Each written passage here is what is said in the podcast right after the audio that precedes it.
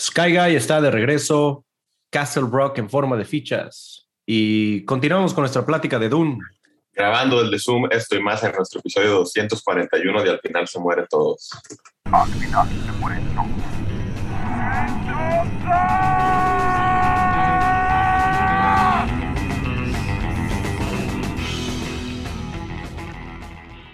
Hola, bienvenidos al final se mueren todos, episodio 241. 241. 241. Sí. Voy a checar eso.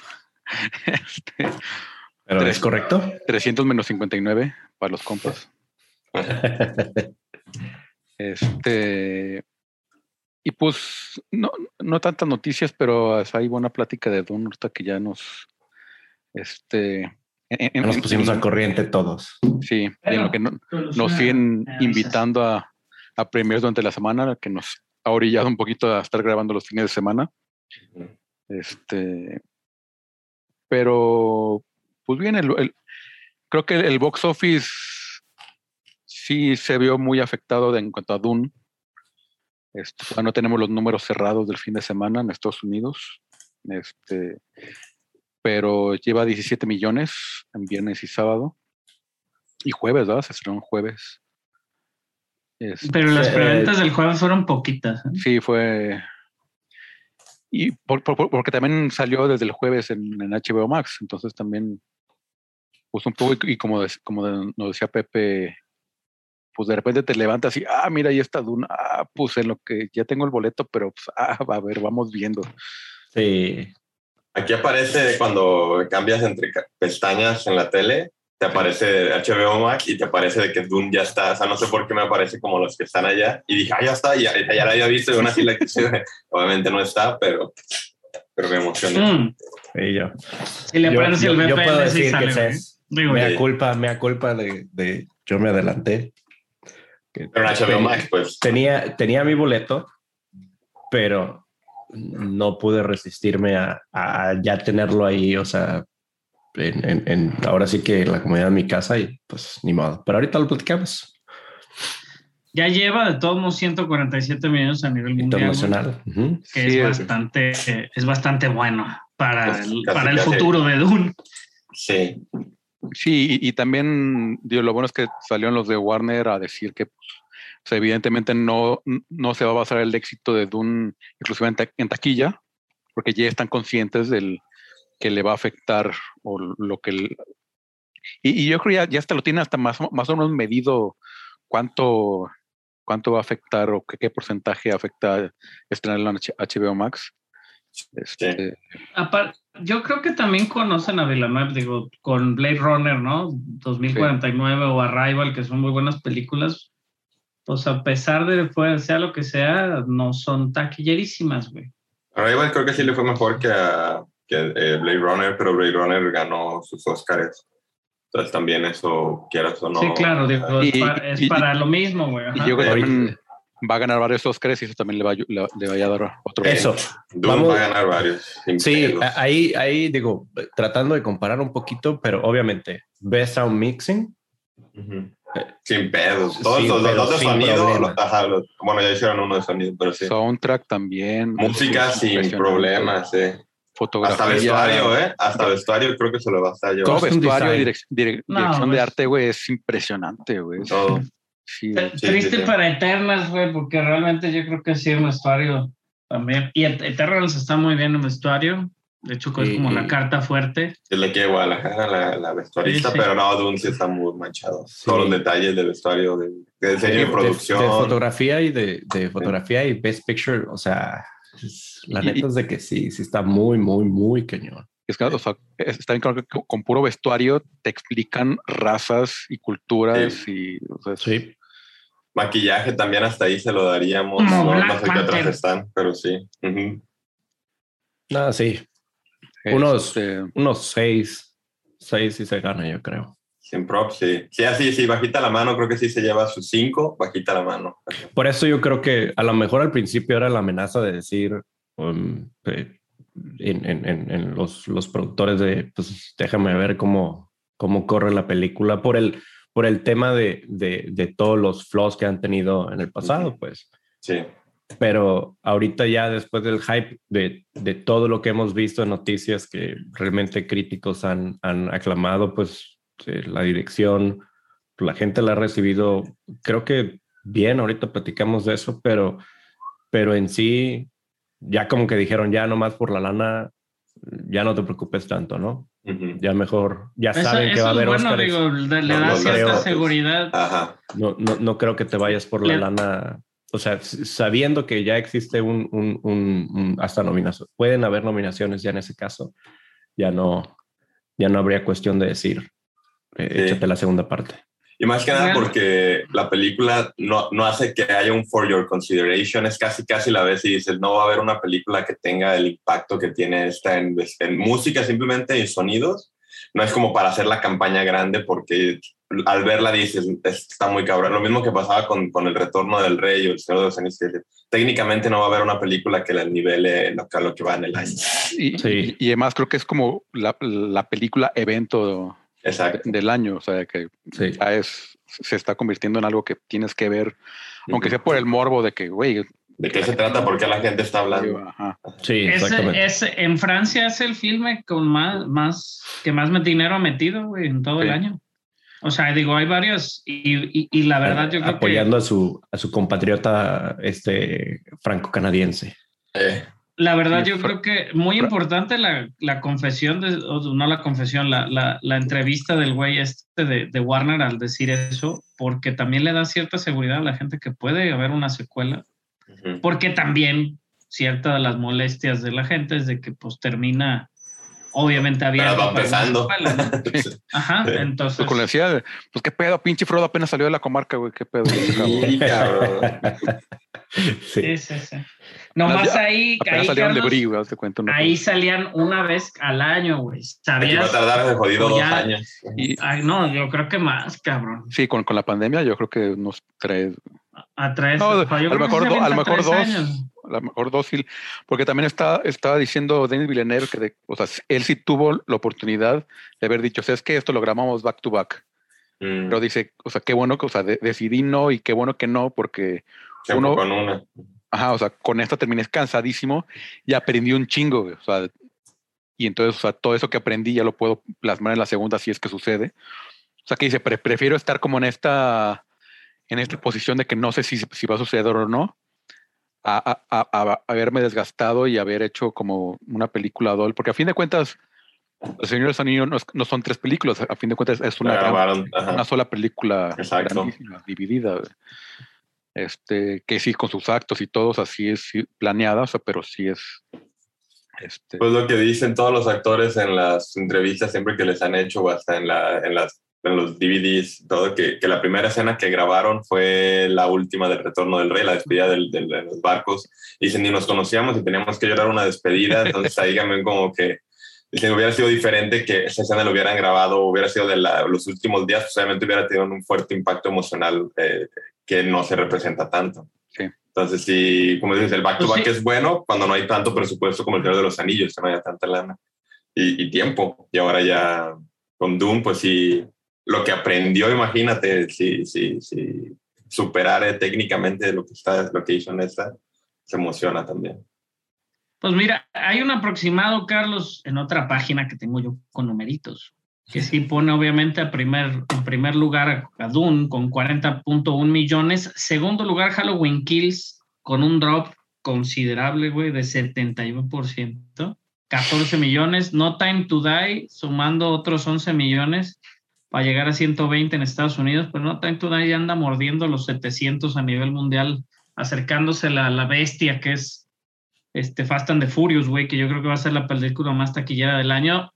Obviamente Spider-Man la va a destruir, pero hasta el momento es la más taquillera.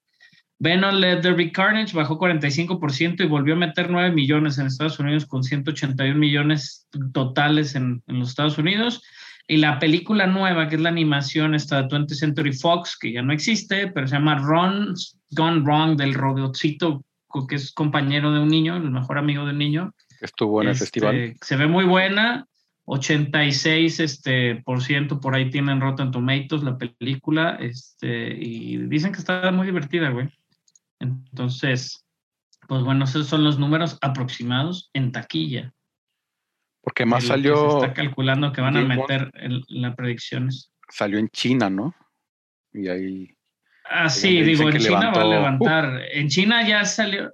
Ajá, en China sí hizo un, un lodazal, lo que es No Time to Die, que ya lleva 525 millones, 400 millones a nivel global. La, la película más taquillera a nivel global es Fast and the Furious. Sí. La película más taquillera a nivel Estados Unidos es Shang-Chi. O sea, al momento, pero a nivel global, Fast and the Furious estaba bestial, güey. O sea, está inalcanzable, creo que metió 600 millones, una cosa así. Este, y ya, o sea, aquí ahorita estoy buscando el del mercado chino, güey, a ver si me marca, pero sí, o sea, realmente en China, obviamente en Inglaterra, güey, pues es como si vieras una película de, no sé, güey, de, este, de Cantinflas, güey. Este, realmente en Inglaterra es el mercado que más dinero ha metido, James Bond, en, en que no sea en Estados Unidos, ¿no? Pero sí, ya Abrió en China, también abrió en China, no sé si abrió Dune en China, pero pues es la importancia del mercado chino y Marvel no se ha podido meter a China. No ha abierto en China James Bond, Carlos. Cero, me pone ceros. Ahí viene lo bueno. Son yo ya abrió apenas, pues también China se tarda un poquito más. va a ser este fin. Sacar sus números, sí. Entonces apenas hasta yo creo. Va a ser este fin. La próxima semana ya tendremos los números de, de la bestialidad. Pero está cañón está cañón también James Bond y, es este, pues, ¿no? Es este, pues una de las franquicias más importantes del cine, güey. O sea, digo, Tom Cruise picó piedra y ha hecho de su franquicia muy importante, pero pues James Bond, ¿no? Existió antes y existirá para después. O sea, yo creo que eso no se va, no se va a escapar. Fast and the Furious, miren, fíjate, es lo que estoy checando lleva 715 millones, 542 millones a nivel global, 173 millones a Estados Unidos. Ya varias la pasaron en Estados Unidos, pero pues, a nivel global sigue dejando. ¿eh? En la India, yo creo que es un éxito, Pepe, tú que los con, son tus amigos. este, pero sí, sí, importante lo que se hace ahí. La taquilla mexicana también no tenemos números claros, ¿verdad? No, también eso lo sacan vamos a volver a nuestras fechas normales de grabar. Pero, amigos. Sí. Pero lo que sí, o sea, la semana pasada que, no hablamos, o sea, Venom está haciendo lo que nadie había hecho en México. Este lleva más del doble de, lo que hizo Shang-Chi. Y lo que no pensábamos que iba a ser. En dos semanas. Básicamente Venom. Sí. sí. Ahora, eh, o sea, que ya sabemos porque. También la gente ya le agarró confianza al cine, güey. ¿eh? Yo los Digo, lo hemos promovido muy positivamente nosotros también. No, sí, o sea, pero, o sea, este James Bond, que es fuerte, en tres semanas lleva 100 millones. Y Venom en dos semanas lleva 340 millones. En México, sí. En México. O sea, es. O sea, o sea, es. En México sí pesa mucho Spider-Man y, y, Venom. O sea, sí tiene mucho nombre y sí pesa mucho todavía el personaje no importa que esté mala, pues también a la gente pues va a comer palomitas. Va, Entretenido. Ajá, va, a socializar, va, entre comillas, o sea, de ah, pues va, va, a salir de la casa. Quiero salir de la casa, pues vamos al cine. Teníamos diferentes clasificaciones en México para Venom y, y James Bond. Aquí Venom es PG-13, güey, esta. De hecho, la anterior era PG-15, pero era R en Estados Unidos, según yo y aquí le pusieron, aquí les valió madre igual que Deadpool 2 en su momento, este, entonces, pues quién sabe. México es, el viejo, el, salvaje oeste.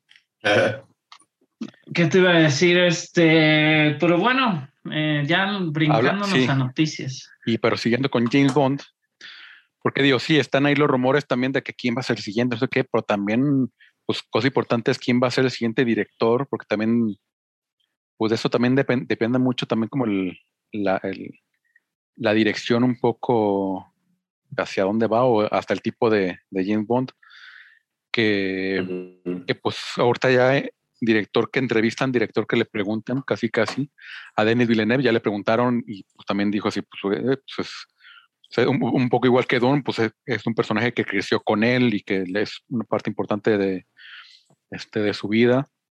Y ahora también le preguntaron a Edgar Wright, ahora que estás este, con su última película, Misterio en Soho, Última Noche en Soho en Estados En nombre, vamos a hablar de ella en un ratito, ¿no? Sí, sí, fuimos a verla Salvador y yo, ahorita hablamos de ella. Pero pues también digo así, pues yo hasta aquí ya tengo mi pitch preparado. Este, que, que compara un poco la, historia de, de, James Bond con este, hay, unos que son chocolate oscuro y otros que son chocolate, chocolate con leche.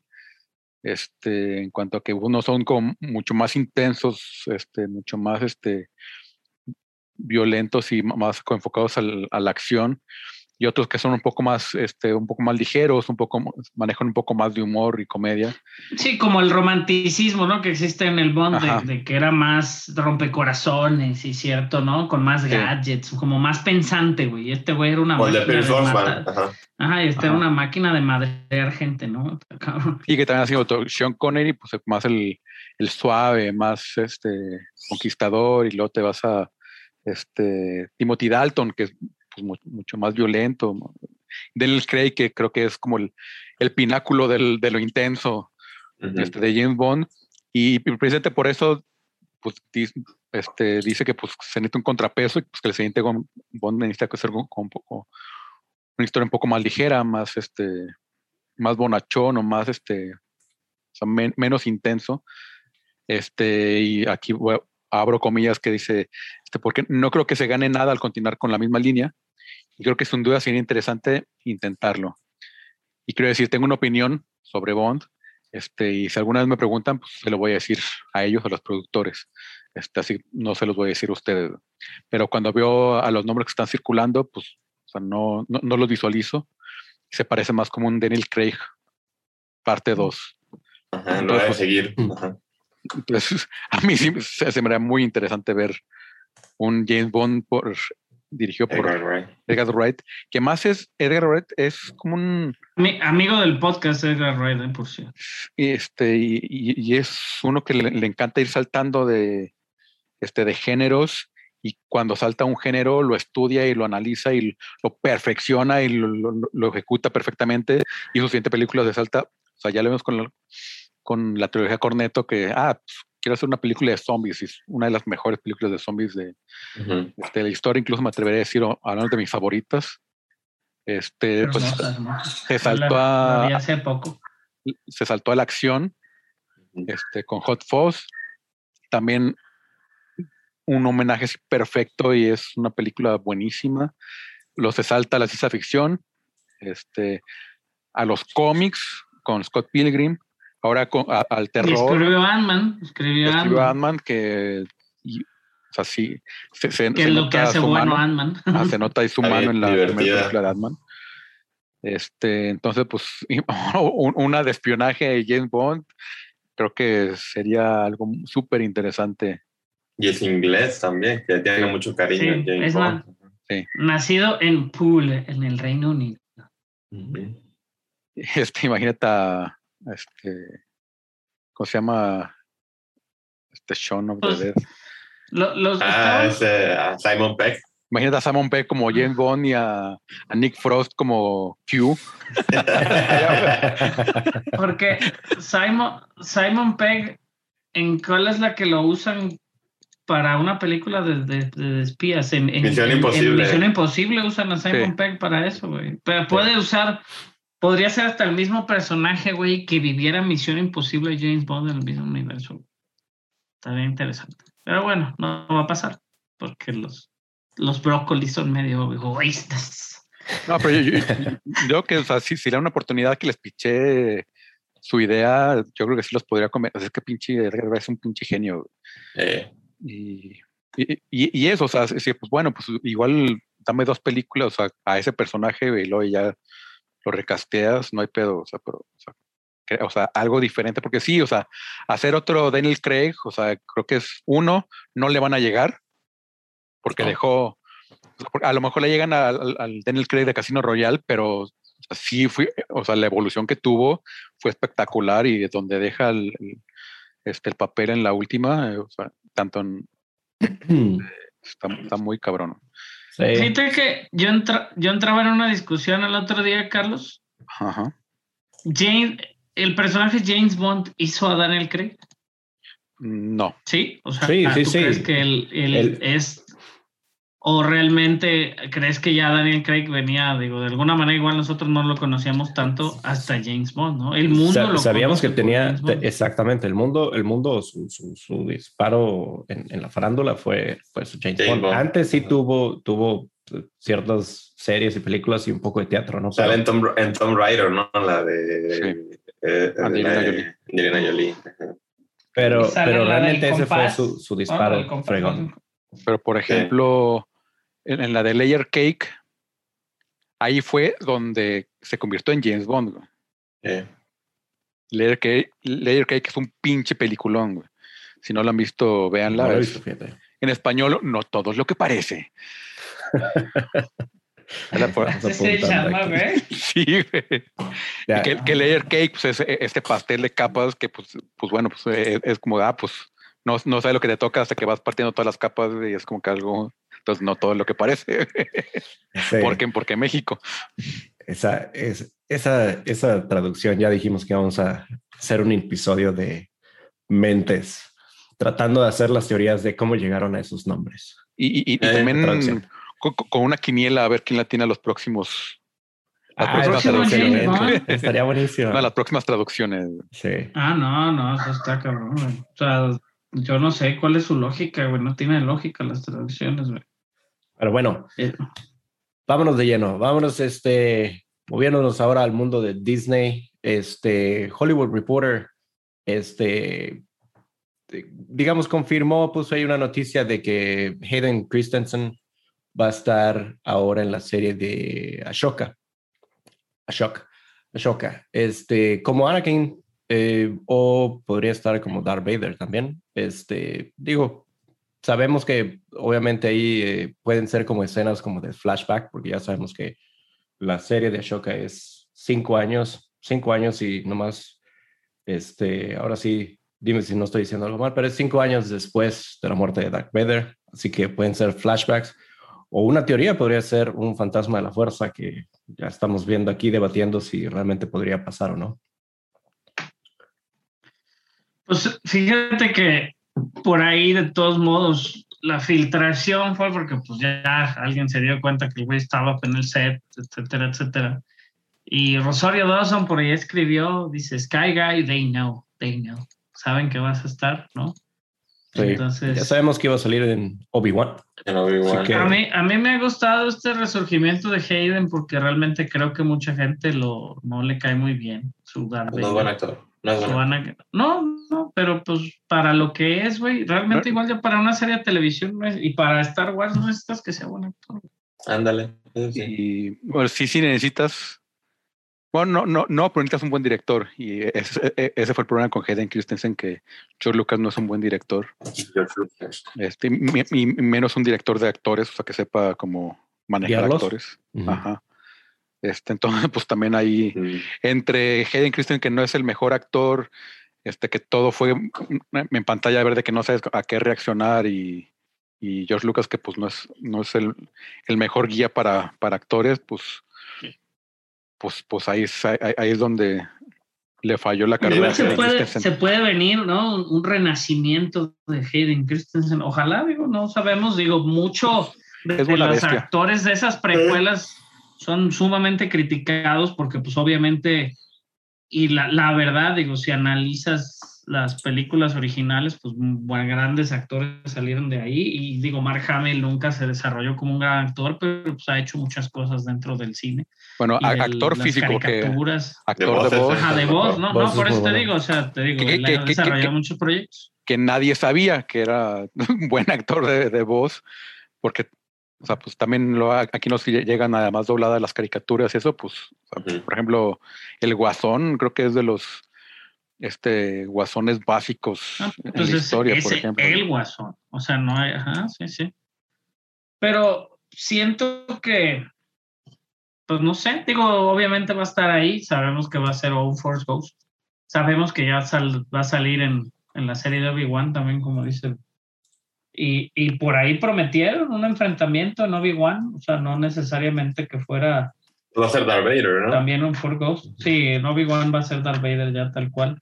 Porque si hay un lapso grande, que es lo que está aprovechándose Filoni para medio intentar rescatar y conectar este, las, las, las, no, la trilogía original, güey, con las secuelas.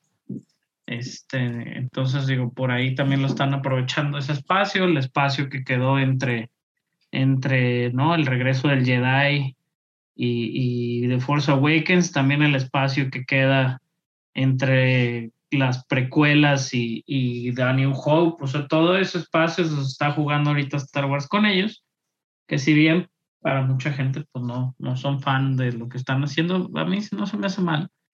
Se viene ya Boba Fett, güey, para fin de año. Y eso es... Y van a con una película de Boba Fett, ¿no? También además dijeron antes de que salga. Andan, andan viendo, andan viendo este pues todo lo que se está haciendo, ¿no? Obi-Wan ya está terminado de grabar, también se viene para principios de año. Este, y, pues vamos a ver, igual en Obi-Wan nos deja un poquito más claro cuál será su personaje en Ahsoka. Obi-Wan va a ser solo una temporada, ¿verdad? Como Boba Fett. Sí, esa es miniserie nada más. ¿Qué digo? Eso decían de WandaVision y andan viendo a ver si se hace un spin-off ahí. Si explora más o si hacen otra cosa, porque pues obviamente, pues no es que haya hecho dinero, pero sí habíamos comentado y algo de lo que sabemos, y eso nos va a llevar a la noticia siguiente. Excelente conexión, Salvador. Las acciones de Disney bajaron un 3% esta semana. Digo, a mí que me gustan esas cosas de los numeritos. Me estuve, lo estuve poniendo en mi Twitter por ahí. Este, y, y fíjate que estuve pues en Twitter ya no sé si todo es una pelea constante, güey, o simplemente opinas y la gente te odia, güey. Este, pero eh, estuve platicando ahí con un güey, este, porque sí se me hizo como muy cortante su opinión al respecto de los cambios de las fechas. Este, que salieron los cambios de las fechas de Disney, cambió fechas Disney de todas sus fechas de, de películas de Marvel en esta semana arruinó nuestro lunes muy temprano y digo, aparte nosotros habíamos grabado el domingo, entonces nos tomó toda la semana llegar a esto, pero el Q3 de Disney, por ahí del martes o el lunes, bajó 5%, diré 3.25% las acciones y el cuate que lo subió es uno de esos cuates que sube como muchos números y adjudicaba el que hayan caído al bajo crecimiento de este Q3 que se estancó un poquito el Disney Plus. Hay menos suscriptores y los inversionistas pues dejaron muy claro que es realmente por la falta de contenido. Obviamente digo, ya viene mucho contenido y se había estancado el contenido por causa de la pandemia, pero pues al mismo tiempo se vinieron los cambios de las fechas con Marvel y eso pues deja, ¿no? Abrió dudas de que por qué estaba pasando todo eso. Este, pero bueno, digo, ya salió Kevin Feige a decir, ¿saben qué? Pues podemos, estamos cambiando de fechas porque podemos. tenemos, sí, neta, pues dice, tenemos un chingo de fechas, vamos a usar nuestras fechas y vamos a usar, este, como que las, dice, este, pues tenemos, we have so many slots, we can just shift, fue lo único que dijo el güey. En, le comentó por allá a Variety, este, en la semana. Entonces, pues es eso. Se supone que los cambios serían para lo mejor. Realmente, pues están haciendo, cambiando un poquito a la fecha que sigue. Entonces, en vez de tener este, a tres meses después de los Eternals, tres meses después iba a salir Multiverse of Madness, pues no, fíjate, ya va Multiverse of Madness, va a salir, cambió de fecha de marzo hasta mayo, que es una fecha normal en Marvel, por ahí la del 6 de mayo, que siempre nos la dan a nosotros una semana antes por el Día del Niño. Mi cumpleaños. Muy bien. Y luego la del 6 de mayo la cambiaron a agosto, que es el Thor Love and Thunder, que ya está muy trabajada y está en postproducción. La de Black Panther, que es la que le están dando un poquito más de tiempo, de agosto hasta noviembre, que es la fecha esa de noviembre, ya la tenían este, con The Marvels. Entonces Black Panther cambia de la, toma la fecha que tenía director, toma la fecha de Black Panther, Black Panther toma la fecha de The Marvels, The Marvels toma la fecha de Ant-Man. Y Ant-Man pues ya se va hasta como mm, este, junio del, perdona, julio del 2023. Marvel se brinca de finales del 2022 al 2023 y dejan dos fechas, que esas de, esa es la de julio, este, digo, la toma Ant-Man, pero la, ya la que sigue la cancela Marvel. Y también cancela otra fecha que tenía para el, para el 6 de octubre del 2023, las cancela totalmente las fechas.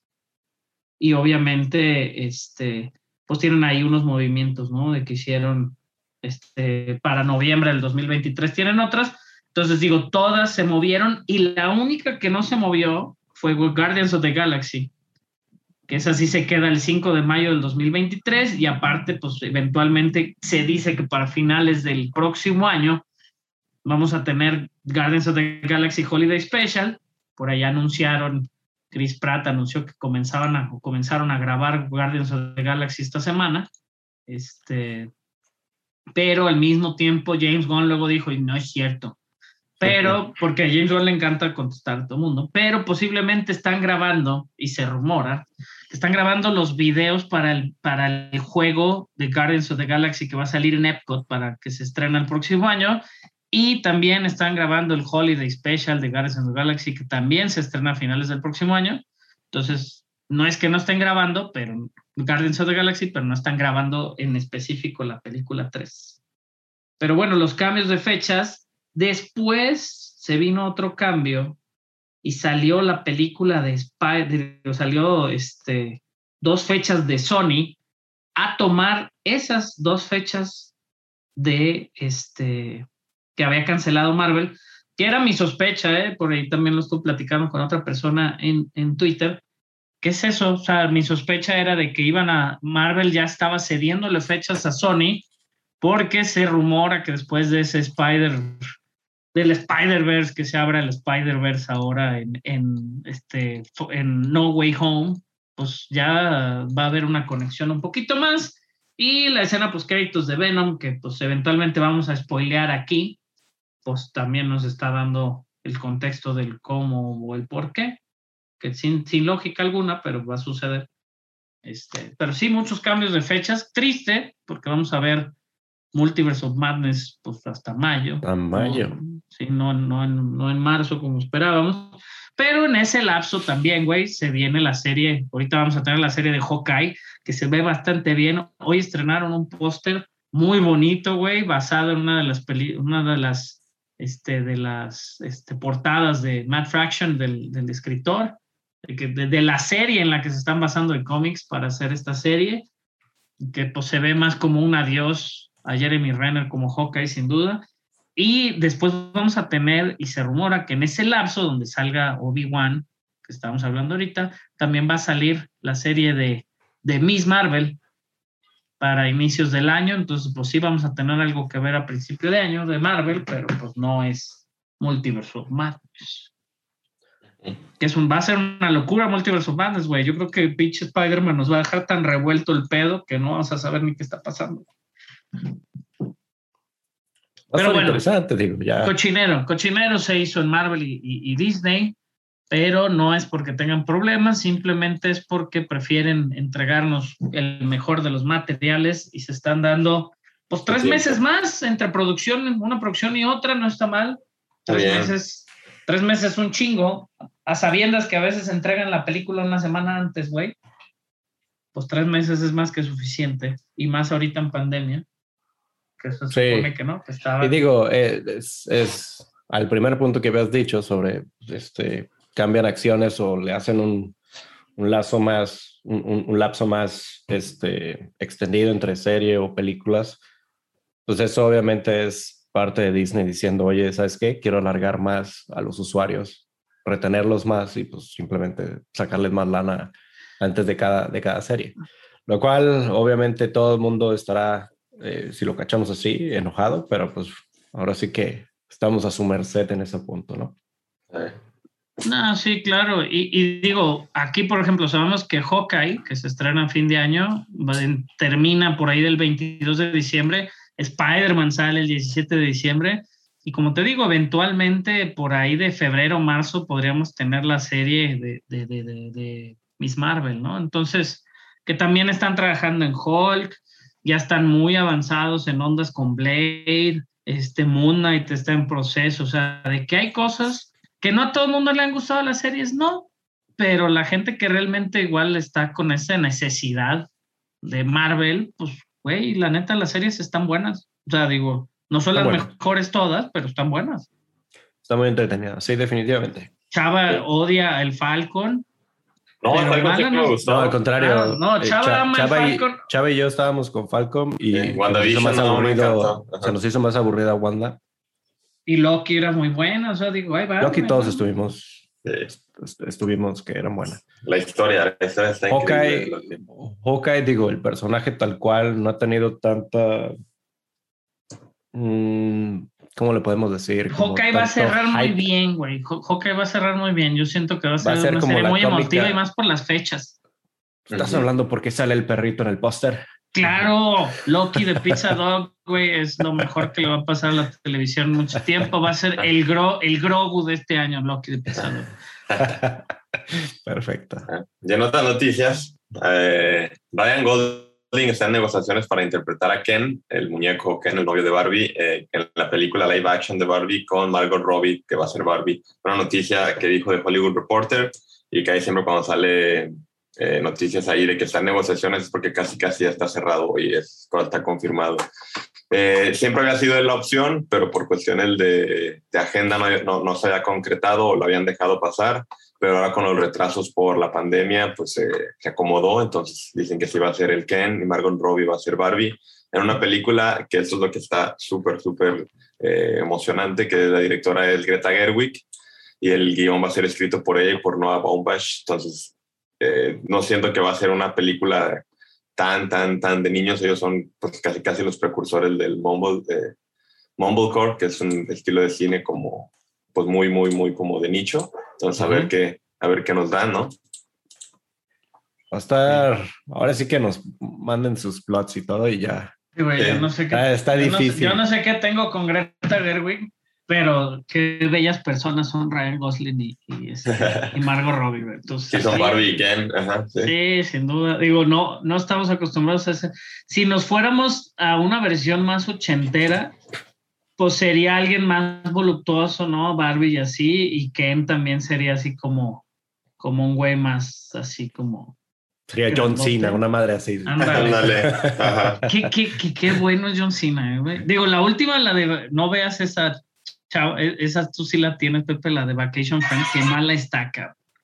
Y fue un éxito, fue tal éxito que ya confirmaron una secuela, güey, de Vacation Friends, pero no la veas, güey. Esa, esa- está en Hulu, creo. Pepe. Sí, sí, Pero sí, no, es muy bueno John Cena. ¿eh? Lo vi el otro día en un. Salió Kim Kardashian en Saturday Night Live, güey, y estuvo en un sketch ahí. John Cena es muy bueno, güey. Ya saben, de luchador sí puede ser actor. Así que ahí está la roca también. Sí. Ya, lo Ah, había, ya lo había demostrado Atlantis. Ya. Y Octagon. Santo, ya de Blue Demon. Batista en Dune. Batista está en Dune. Ajá. Ah, Batista no. Ah, sale bien. Este, sí. No, no, no sé qué, qué decir de, de la noticia de, de Barbie cuando, pues, digo, estaba dándonos películas como The Gray Man, este Ryan, eh, Ryan Gosling, The Gray Man o First Man, también la de Neil Armstrong. Este. Yo creo que más bien por la directora. Ajá. Este, más bien por Greta Gerwig, que es como de las directoras ahorita de Hollywood que están haciendo Lady cosas Bird. diferentes. Sí. Lady Bird y Little Woman le quedó sinceramente muy, muy, muy buena. Entonces yo creo que por eso le llamó la atención y, y eso del proyecto es lo que, es lo que pues, el proyecto hace que sea como enriquecedor. Y el guion es de Noah Baumbach, que él hizo Historia de un matrimonio. Y, entonces, a ver qué, qué tal. Sí. Sí, no, no, no. Ahora sí que es. Esto- esperando que sale, pero- hicieran con Barbie y Ken historias de un matrimonio, güey. Dale, bien dramático. ¿eh? Ándale, güey, de que. notebook lo- pues, estaría interesante en, en lo visual, güey, que se vieran plasticudos, güey, o algo así. güey. O sea, no sé, no, la neta no sé cómo puedes atacar. ¿Cómo, a ver, cómo harías un pitch? ¿Cómo atacarías esa historia, Salvador, güey, de Barbie y Ken, güey? Que No sé, fueran no sé- no sé los pa- no sé. personajes en los que basaron a Barbie y Ken, güey, que fue, o sea, que está muy No, cabrón. o podría ser un antagonismo ahorita para romper esa barrera de, de- del tipo del tipo Barbie Ken que existía antes, ese Sí, estereotipo, del, del- ajá, a algo un poquito más complicado, algo- no lo sé, algo así. Lo que hicimos el Barbie y Ken de Toy Story 3 son los que nos gustan. Sí, son buenísimos, güey. Son buenísimos. Sí. Pero bueno, Pero bueno, ¿qué otras noticias tenemos por ahí? dándonos un, una nadada a los noventas, finales de los ochentas.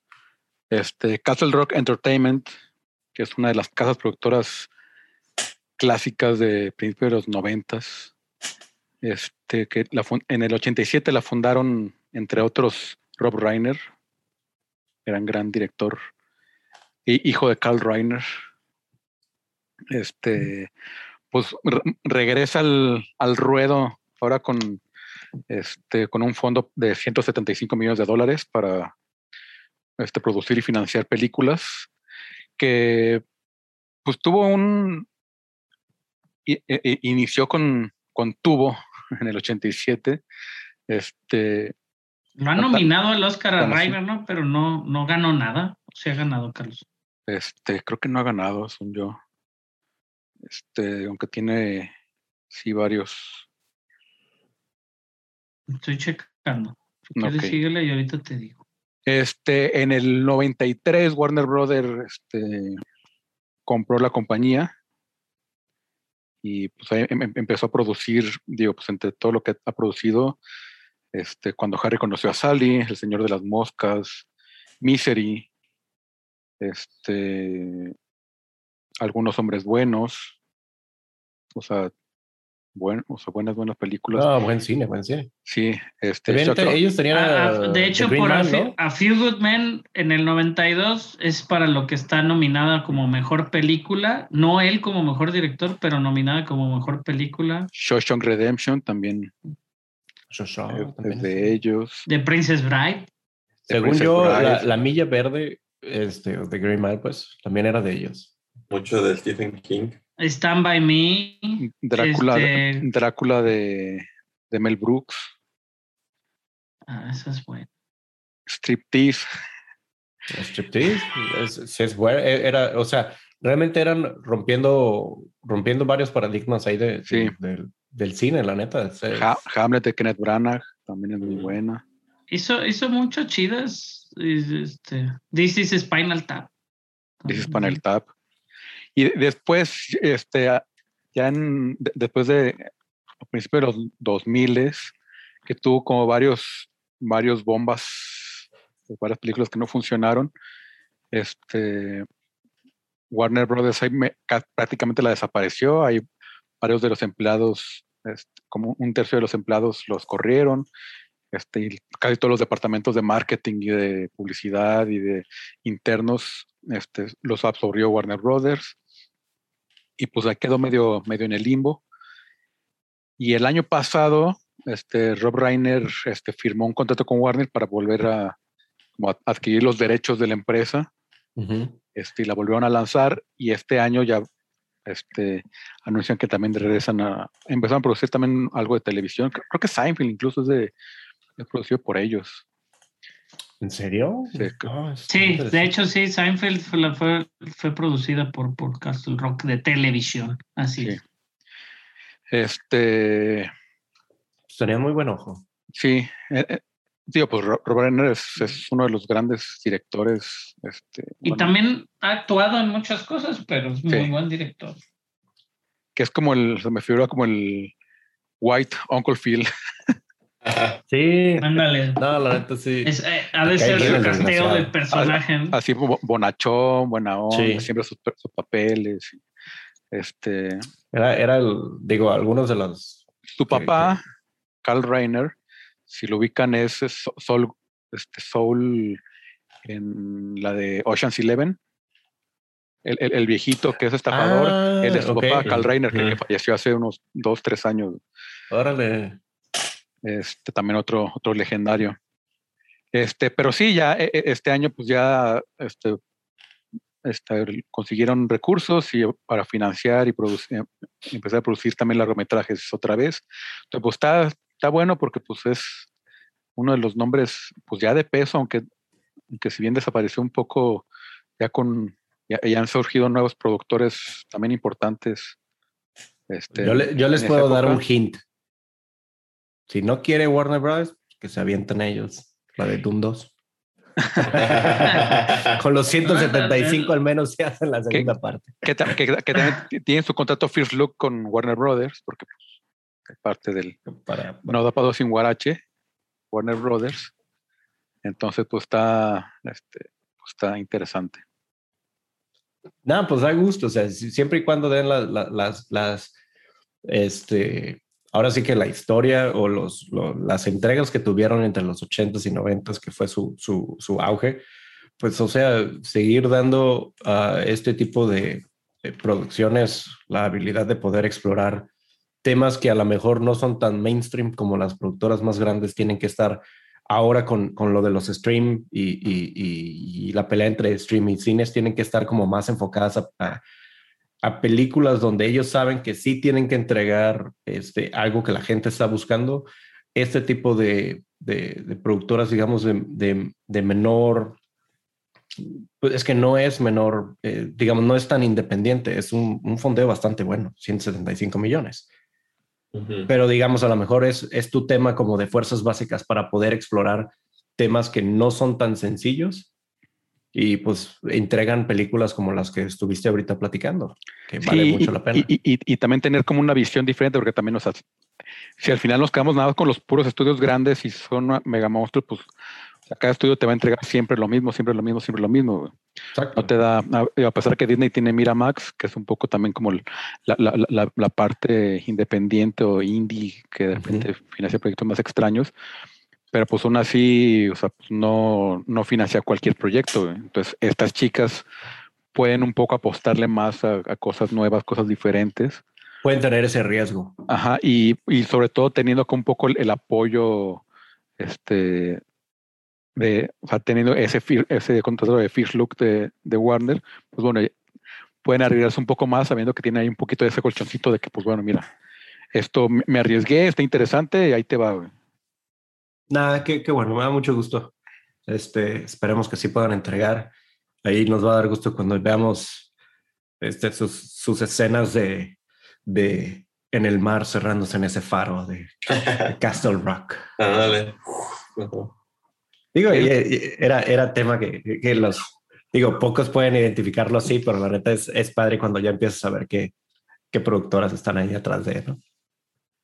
No, y ese farito es lo que dijo él, ¿no? Dijo, el farito siempre ha sido una, un símbolo de seguridad para las producciones y las chicas. Sí, ahí se aventaron, obviamente se avientan su, cuando hacen sus, ¿no? Sus, sus, entrevistas y todo. Ajá, sí, claro, se aventaron ahí uno bonito. Y Castle Rock, digo, siempre, si ven el logo, muchachos, sí van a saber cuál es. Sí. Entonces, este, la verdad, digo, qué padre, pues que sigan, ¿no? Sacando o regresando esas productoras, pues que dieron buenas películas y películas diferentes, como dice Pepe, que realmente, pues por ejemplo, jugó en Harry Met Sally y cosas así, cambiaron, si bien también le dieron, le dieron un giro importante a las comedias románticas, este Shawshank Redemption, pues es una, un clásico ahí de los, de los westerns y así, güey. No, no, Redemption es la que ah, no, no, no, se escapa de la cárcel. Ya, ya, sí, se escapa de la cárcel, tienes razón. No, y la cagué. De Roger Dickens hizo la foto, es un peliculón. De hecho, en su tiempo, hace 5 o 6 años, en Internet era evaluada como la mejor película de la historia, o sea, tenía el 100% por usuarios de Internet. Ahí está, ahí está. Tanto las narrativas. Eso es bueno. Qué dato curioso. Castle Rock mi Castle Rock está, el, el, nombre es un, un este, e, es, o sea, le pusieron en, en honor al, al, pueblo de Maine, que es el setting de varios pueblos de Stephen King. de hecho, que, Redemption es de Stephen King.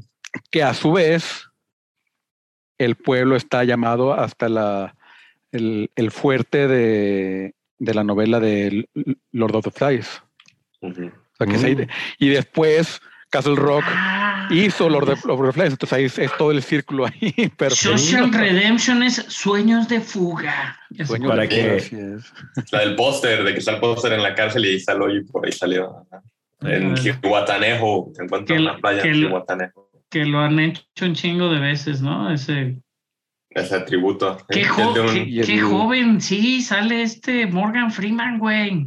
Ah, pues No sí, es ¿Cómo no sé? ¿Cómo no sé? No, narrativa. ya. la, la voy a ver narrativa de ahorita, Morgan Freeman estaba- coraje. Que hasta la fecha, Max, si la quieren ver.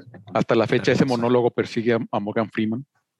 Eh, sí, Está, está en Netflix. y en HBO Max y el- basada en un libro de Stephen King. Ya se me antojó verla también. también. Es muy buena película. ver, sí. Tim Robbins, Morgan Freeman, Clancy Brown, un clásico de los hace- de los actores de reparto. Sí. Pero, Pero bueno, vean Shawshank Redemption para que sepan cuáles no como yo. de actores, de actores que queremos mucho y productoras que también vamos a un tema. pues, antes de noticias rápidas, vamos al tema rápido, nomás a, a- a tocar. Obviamente, muchos han visto el tren de Ruby Ross, quien era, quien era, porque ya, ya se confirmó que fue ya despedida ¿Qué? este, de la serie de Batwoman. Este, digo, salió en, en, en noticias diciendo que pues, los, los tratos y los misleads que hubo ahí de, de Warner Brothers, pues también ahora ya uno de los actores de la serie, este Cam Bruce Johnson, quien, quien estaba interpretando Luke Fox, quien sí, más o menos, digo, quién sabe si la, la serie se va, um, cómo le van a hacer el respin, pero básicamente es... No, no, ya, ya existe el respin, te explico, Pepe. Ah, nomás- Ella se salió después de la primera temporada. Ahorita ya van en la tercera, güey. Pero No, no, no, no, sí, en eso sí, nomás es el que, que, que ya, ya están anunciando cómo, van a- cómo le van a hacer el, el, el, el face out. No, haz de cuenta que ya hay otra actriz que es de color, de hecho, la que está y que tomó el, el rol de Batwoman desde la segunda temporada, güey. Se llama Wallis Day, este, la actriz. Mm. Y ella se salió, digo, hace un par de años y ya fue así como que no, pues va a dejar la serie, la chingada, como que va a buscar nuevos, este, nuevos lugares donde. Y no sé qué es lo que la haya activado, güey, que es lo que aventó ya, que es parte, ¿no? De la noticia, que creo que, que fue eso, como del ambiente tóxico, güey. Este, ella que ha sido, fue BJ de, de MTV en Australia fue presentadora de televisión y después se hizo como artista, medio actriz, modelo, ha sido todo, güey, Ruby Rose. Entre ellos, pues obviamente en modelo está muy guapa, Pero pues yo la sí la consideraría como el, como el Vin Diesel de, del, del el Vin Diesel de las actrices, porque ha causado muchos problemas y pues ya, entre los problemas, digo, ahorita aventó todo esta, este problema a Warner Bros. Television, donde pues ella dice que se salió de Batwoman porque había un ambiente tóxico, güey. Este, Y, dice y este que... Cam Bruce ya salió diciendo que ella era quien creaba ese ambiente tóxico, de hecho. Sí, de hecho es eso. O sea, a mí lo que me sorprendió fue eso, de que realmente pues, salió ella a decir eso, ¿no? Y luego dijo del Dog Ray Scott. Dog Ray Scott, si lo buscan, es un actor súper conocido. Este, bueno, así como para televisión, es el malo de Misión Imposible 2. Es este, pero, y creo que es el malo también de Taken 3 pero si lo buscan es un actor muy conocido y le tiró ella durísimo que el güey pues llegaba al set cuando quería, que gritaba, que era un ambiente súper tóxico, güey. Este, que también se quejó, güey, de que, de que le hacían, les planchaban los pantalones. O sea, el güey que era el, el como el, el pues el showrunner, güey, de esa madre, güey, hacía que les planta- plancharan los pantalones a vapor, güey, con traer los pantalones puestos, güey. Este, que el güey le contrató un investigador privado que la siguiera, güey, todo el tiempo, güey. Este, Digo, Está sabemos que Ruby Rose nunca ha sido como que tan querida. Yo me acuerdo que en, hubo también como un poquito de historias en la de eh, de Netflix, estas de Orange is the New Black. Eh, también que tuvo ahí como sus detalles de... Sí, no, y es eso, el Peter Roth, digo, ya, ya renunció tóxicos. de Warner Bros. Television. Warner Bros. Television y el CW es prácticamente lo mismo, güey. Sabemos que es pura gente bonita, pero ya el, Peter Roth, después de 22 años, renunció el año pasado, güey. Este, yo creo que también por eso se animó a esta mujer a tirarle de lleno, pero después ya salió Warner Bros. A contestarle, diciendo, este, después, a pesar de la historia que está revisitando la señorita Ruby Rose, este, tirándole a nuestros productores, al cast y al crew, al mismo network, al CW y al estudio Warner Bros. Es verdad que Warner Bros. Television decidió no recontratarla, güey, para una segunda temporada por múltiples quejas de sus, de sus de, de, su forma de, de llevarse en el ambiente de trabajo ella y que todo lo manejamos nosotros en privado y con, y con respeto. Así como que, güey, no la hagas de pedo porque pues, nosotros no, no la quisimos hacer de pedo en su momento. Y es eso, ya salió hasta el Doug Ray, Scott, el actor también dijo, y dije, no mames, o sea, refuto completamente todas esas cosas difamatorias que está diciendo esta mujer. Yo creo que sí se va a poner un camón, y ya lo tiene, porque no ha agarrado mucho trabajo, a pesar de ser muy guapa. Creo que por ahí la contrataron en, en alguna de, de los Expendables, ¿no? En una de esas sale, la neta no me acuerdo ni en qué sale, y sale en Orange is the New Black, pero nunca volvió. No. Entonces, no sabemos si la estén quemando estilo.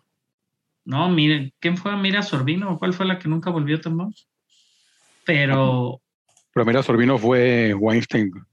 Sí, es eso. O sea, no sabemos si realmente se la estén quemando. Mira, ella sale con Vin Diesel, de hecho, si es cierto, en, Triple X Reactivated, que es Triple X 2, o Triple X 3, el regreso de Sounder Cage. ¿Hay, un eh, Triple X 3?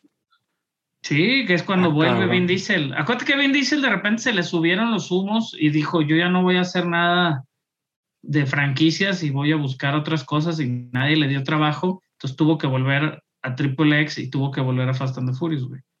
Y a este, Riddick. Ajá. John Wick. Ella sale en John Wick 2, de hecho, también sí es cierto. Es la muda. Es, es la muda, pues sí, no sabe actuar muy bien. Pero creo que, o sea, no sé, güey. Yo, yo sí me pongo del lado de Warner Bros., que no lo haría usualmente, pero creo que sí es muy complicada, güey. O ella lo han, o lo han hecho sonar como que es muy complicada. Nunca sabremos la verdad, o esperemos sí, y que el chisme siga creciendo. Que sacamos videos ahí. No, sí, es eso, porque aparte están, a su crew. Obviamente, digo, sabemos que Warner Brothers tiene las quejas, ¿no? Ahora con, en contra de Josh Whedon, lo que se quejó Ray Fisher y lo que se quejó, digo, Ray Fisher ya lo enterraron, yo creo que por ahí también.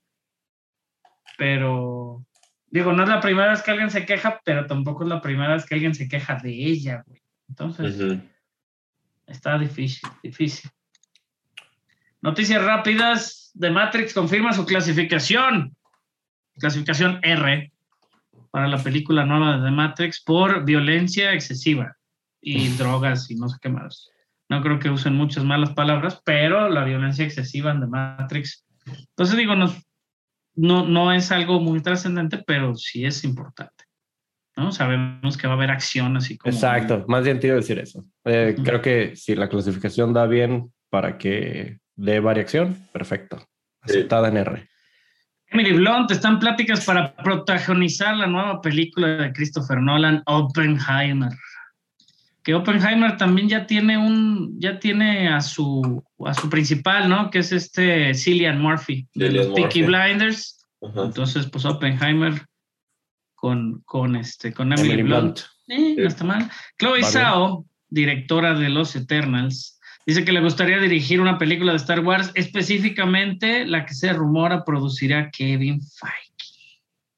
Y ella dijo, haría cualquier cosa que Kevin Feige diga que haga. La verdad, eso habla, además de hablar bien de Chloe Zhao, que le gusta, digo, sabemos que es ¿no? Tiene Nomadland, que por ahí ganó el Oscar, que posiblemente no era la mejor película, pero ganó el Oscar. Y este, y pues de Kevin Feige, güey, que realmente, pues la gente lo quiere y sabemos que es una auténtica buena persona, al parecer, todo el mundo lo quiere al Kevin Feige. Entonces, a ver qué pasa con Chloe Zhao y que a ver qué pasa con los Eternals, que ya viene. Sí, ya están los ver boletos. Eternals y luego ya. Ya están los boletos a la venta de los Eternals. Pueden ver las preventas para lo- el estreno. Chava, ¿qué dijimos? ¿Día 3? Miércoles 3 de noviembre a las 8 en IMAX. En IMAX. Nuevas imágenes de Empire, de Spider-Man No Way Home. Y aparte una entrevista con John Watts. Las imágenes sale por ahí el Doc Ock con sus nuevos brazos digitales porque en su momento Sam Raimi los hizo prácticos y ahora todos estaba muy emocionado. Alfred Molina, que pues, por sí nunca ha podido mantener la boca cerrada, el hombre pues dijo que todo estaba bien perro, la tecnología nueva. Y obviamente es porque todos sus brazos no tienen que andar cargando ahí un arnés gigante con los brazos.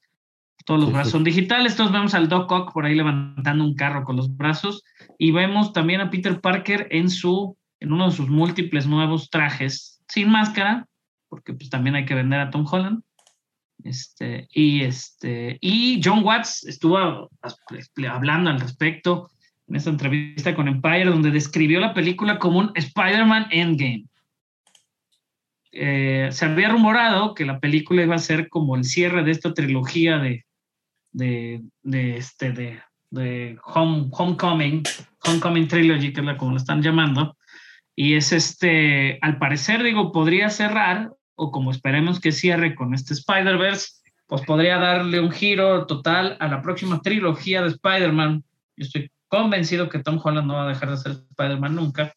Entonces, este, pues igual, ya, para las nuevas películas de Spider-Man, pues ya que estén en otro setting menos escolar y así, pero este Spider-Man Endgame pues va a cambiar el Ah. universo de Spider-Man la escena post créditos de, de Venom, que la- se las vamos a spoilear en este momento, así que si no la han visto Venom, este, pues Tampoco- adelántenle como un minuto.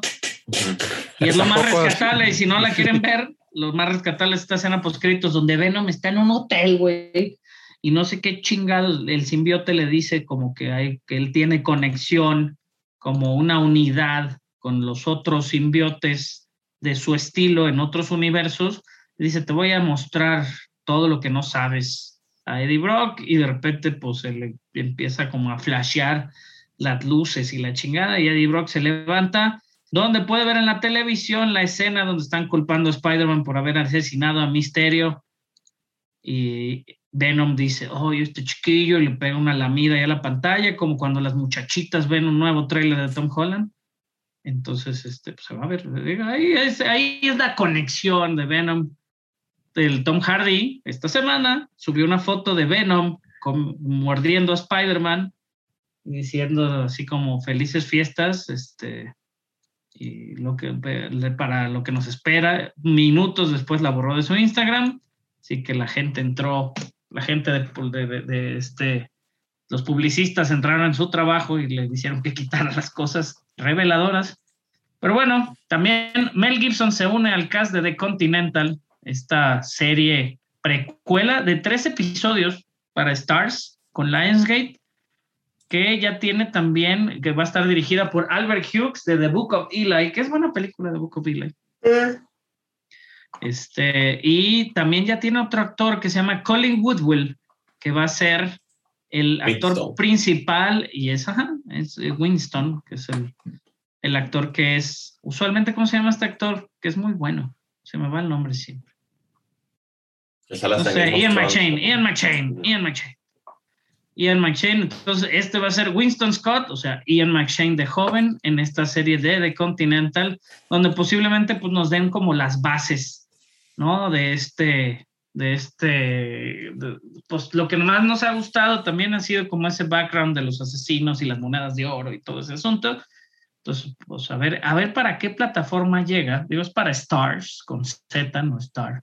Entonces, para ver qué plataforma nos llega esta serie precuela este, de, de Continental, que ya tiene varios actores, a Hubert Pont Jr. de Doctor Dead, este, como Miles, Jessica Lane de The Landromat como Lou, Michelle Prada de Vida como KD, Myung Kate de The Housemaid como Jen y Ben Robson de Vikings como Frankie. Ninguno de ellos sé quién es. y Danny DeVito se une al muy buen cast de The Haunted Mansion. Danny DeVito, excelente actor que está regresando. Digo, ya está en Always Sunny, siempre está en Always Sunny. Pero como aquí no tenemos Always Sunny, la gente no lo puede amar tanto como lo aman en Estados Unidos. Que, que realmente es muy buena serie It's Always Sunny, que se va, va ahí en paso, paso rudo para convertirse. Y si no, es, creo que ya es la serie de comedia más longeva de la televisión. Ya lleva como 18 temporadas. Y bueno, Danny DeVito se une allá un cast completo con Owen Wilson, la Mm, Kit Rosario. Steinfeld, este ¿cómo Rosario? Dawson. Rosario Rosario Dawson. Dawson. Y Entonces, esta. La otra es la Tiffany Haddish. Tiffany. Tiffany Haddish también. Entonces, yo acabo de ver The Muppets Haunted Mansion ayer. Y esta va a estar producido por Scarlett Johansson. Fue parte de ese arreglo que tuvo con Disney. Entonces, este, pues bueno, Tiffany Haddish. Ojalá el esposo de Scarlett Johansson, que sale, sale en Saturday Night Live. a- Leche comedia. Ajá, leche comedia y le, le diga, a ver, mija, pícale aquí. Este mansplaining de la comedia. No, no sería lo mejor, pero es, es buena, es buena comedia. Mythic Quest, que también nos gusta mucho y es una de esas series que yo puedo comparar con It's Always Sunny, porque obviamente el, su actor principal es de It's Always Sunny. Mythic los, Quest y los creadores son. y los creadores también. Este, anunció su tercera temporada, que ya la están grabando o ya la grabaron, y viene una cuarta temporada también para el gusto de los fanáticos de esta serie de Apple Plus. Está padre, Mythic Quest. ¿Sí viste, la, sí la has estado viendo, Carlos, todavía? O? Sí, sí, me aventé la. Este, ahora que, que venía Fundación, pues contraté otra vez Apple TV Plus para verla. Y pues dije, pues aprovechando. Sí, e- e- está buena, pero es esas de que no es de esas series por la que contratas Apple TV Plus, pero ya teniendo Apple TV Plus es una buena serie para ver. Y, y más, si te gustan los videojuegos, eh, ahí tiene mucho chiste, chiste interno. Sí, la verdad sí. Mucho y- chiste de videojuegos. y mucha cosa también en el, en el, ¿cómo se llama? En el, en el ámbito del, del, del, como tú, Dungeons and Dragons y eso sin duda, pero no sé, güey, la- la- su, su humor es muy inteligente, a pesar de que no entiendes las referencias, es chistoso. Sí que sí. Pero bueno, hablando, ahorita estaba que estaba buscando lo de lo de escena postcréditos de Venom. Kevin Feige comentó, güey, que fue un pedo, güey, hacerla, güey. Y que fue un pedo hacer Spider-Man también. Justo estaba viendo también, John Watts comentó que fue un pedo hacer Spider-Man No Way Home. Que los rumores de No Way Home son de que tenía muchos problemas con la historia, güey. Porque estaba medio revoltosa. Entonces, John Watts comentó que él, cuando le picharon la idea de traer a los villanos de regreso, dijo, pues, pues por mí sí, pero pues no creo que se pueda porque, pues, ¿cómo le vamos a hacer, güey? Y que, sí- y que sí se pudo. Entonces dice, ay, sí, está muy cabrón. Y Kevin Feige que montó, comentó al respecto de la escena que les acabamos de spoilear de Venom, que dice que se necesitaba mucha coordinación. Y esa coordinación, no supongo, o sea, y dice, fue dentro del equipo de Sony y de Marvel y de Venom y de No Way Home. O sea, tuvieron que coordinar todo eso. Entonces, eso abre un poquito las puertas a la gente que está poniendo a Venom en No Way Home. Pues igual y sí. ¿Qué, qué más hype quieren? Marvel, ¿qué más hype quieren? Que esté buena la película. Sí, no, no creo que esté. La verdad es que lo peor es que no, yo en lo personal no creo que esté buena, pero pues con lo que traes, ya con eso tienes. No, sí está buena. Esperemos que sí, pues. eh, Ah, yo no sí, tengo claro, duda. claro. Ajá. Y pues, es fueron- una película que sí viste buena esta semana, chava. Así es, es lo que vamos a decir.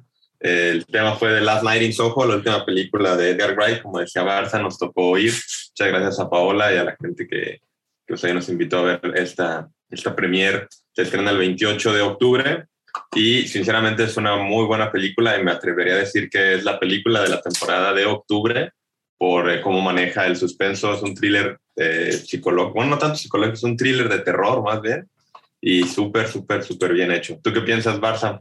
Y creo que, pues, o sea, es, es- un pinche maestro de la edición y del, este, cómo, maneja el sonido y el, este, y cómo lo, Este, todo todo lo, lo, empata súper bien, escena, escena, con el soundtrack, con el sonido.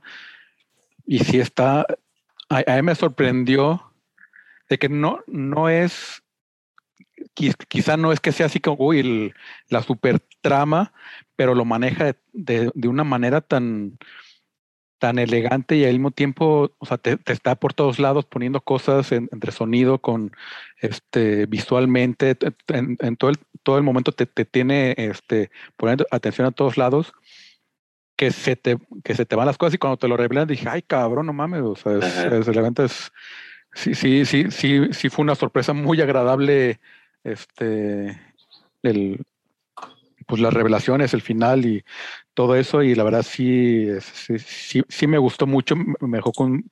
Digo, Edgar Wright siempre, siempre es, garantía para. Garantía. Sí, este, eso, eso es una maravilla, cómo, cómo, maneja sus historias.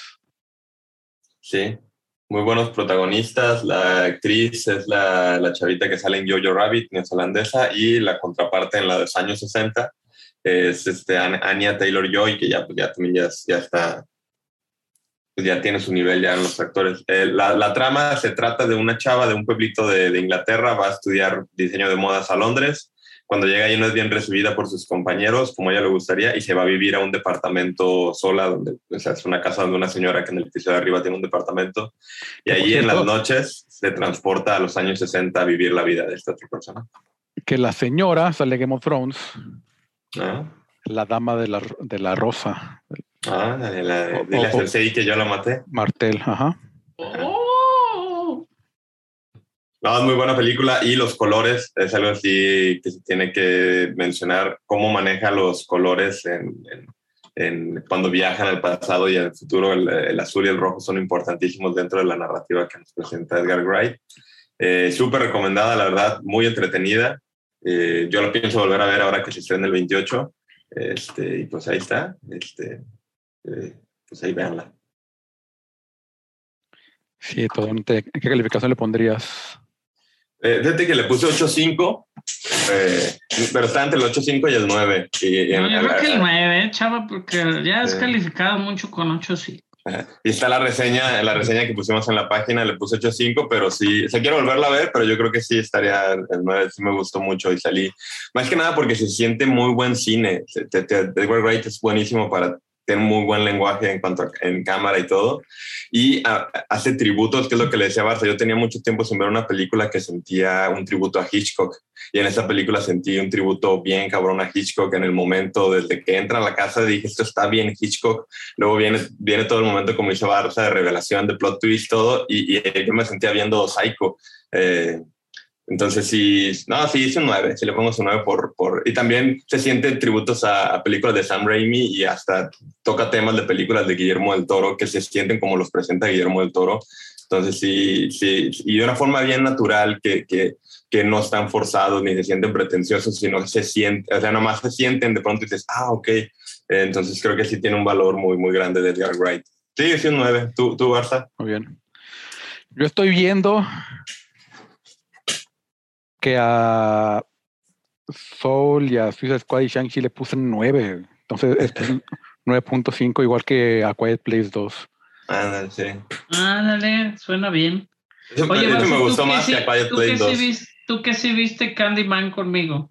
Ajá. Se te hace como parte de esta nueva tendencia como de, de horror elegante, güey, tipo así como Digo, no sé si has visto, este, ¿cómo se llama? Midsommar y, y es así como más pensantes, güey. No, no, no, no, no. O sea, es como, no, digo, yo, nada más es un thriller, pero está muy bonito. Sí, sí. Sí, y yo, yo creo más, más, bien como el, el lo, lo, lo, que agrega es un poco más el, este, cultural o, o, o sea, porque es, es un, un terror muy enfocado hacia pues, y, pues como es este, este pil, o sea, muy enfocado hacia, hacia su a su ámbito racial y cultural, entonces o sea, e, está chido porque es como la visión, una visión que nunca se ha visto de, del horror. Y tiene un, tomo, un tema social actual sí. eh, importantísimo. Ajá. Entonces, Entonces sí. O sea, creo, creo, creo que más que sea como el elegante, creo que es muy cargado política y, y socialmente. Y, Exacto. Este, que, es, que eso es un el, el, hacerlo también un tema actual también es relevante cuando la gente se empieza, empieza a notar de qué es la historia, ¿no?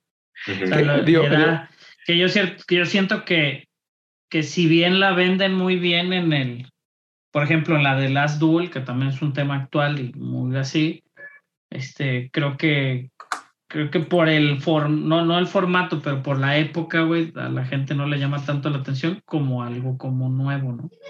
no y, sé. Y, y, es eso, o sea, un buen tema social es uno que pues realmente no, no ha cambiado en tantos años, o sea, porque a fin de cuentas, por ejemplo, The Last Duel es, o sea, está basado en hechos reales de hace 400 años y, y, es un tema que sigue actual, güey, y eso está súper podridísimo, güey. Como sociedad no hemos avanzado ni más. Sí, güey. ¿Qué, ¿Qué, te deja, no? Ajá, o sea, ¿qué dices, puta, güey? Vamos para atrás, vamos para adelante, güey. Sí. Van a acabar en eso los, los mituzazos ahorita, güey. Y creo que también el acierto de Edgar Wright es que no se siente que es tema social hasta cuando te lo presenta y dices, ah, cabrón, te estaba tratando de esta madre. Sí. Que también tiene sus tintes de comedia que hacen reír y tiene sus sustitos que te hacen brincar y, y, o sea, sí, sí está bastante, bastante bien hecha. ¿A Dune, chava, qué le pones?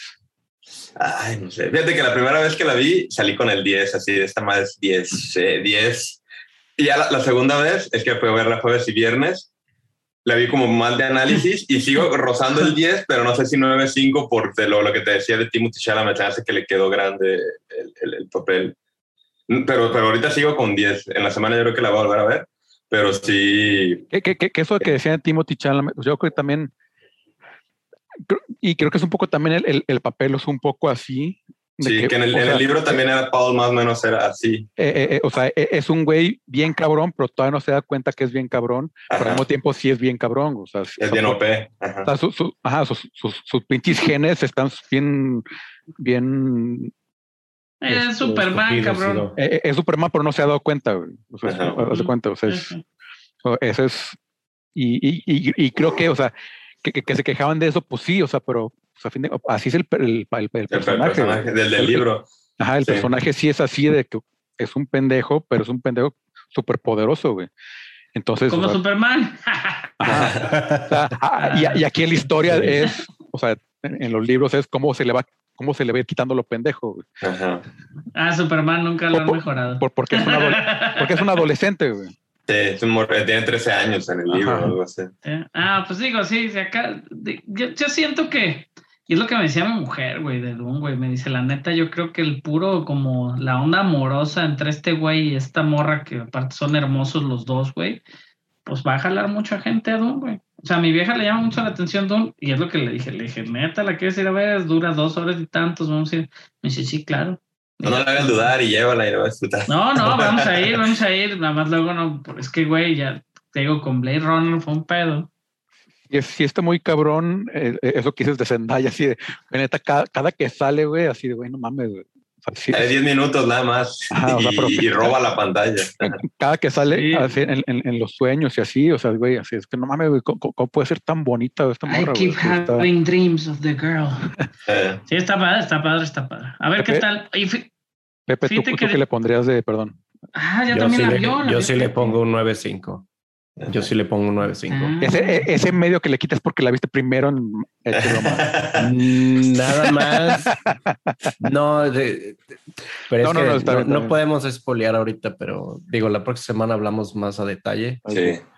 Pero Lo único que sí, yo mi 10, o sea, entre el 5 y el 10, más de personaje y todo, porque sí, el, el, el, el, cine es el séptimo arte y tiene que tener las artes y todo, pero el cine es, son proyectos audiovisuales y a veces se basa mucho en la narrativa de diálogos para contarnos la historia y, la, y el acierto y la, lo que hace a Denis Villeneuve un genio artista del cine es que con puro imagen y sonido te está contando cosas grandísimas aparte que son escenas increíbles de ciencia ficción, cuando mete el agua, ¿por qué mete la mano la, al agua? ¿Por qué mete el agua a la arena? Son cosas de ciencia ficción pura sin que te digan diálogos ni nada, y eso es puro sonido y puras imágenes hermosas, como si estuvieras leyendo el libro y tú estás dejando volar tu imaginación.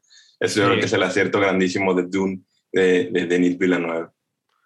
Sí, sí, no, no, no, definitivamente es, es, es, es, obra maestra, sí va a estar para clásicos, o sea, es de, en 10 años vas a volver a ver, y los efectos especiales y de por sí la, anterior que es...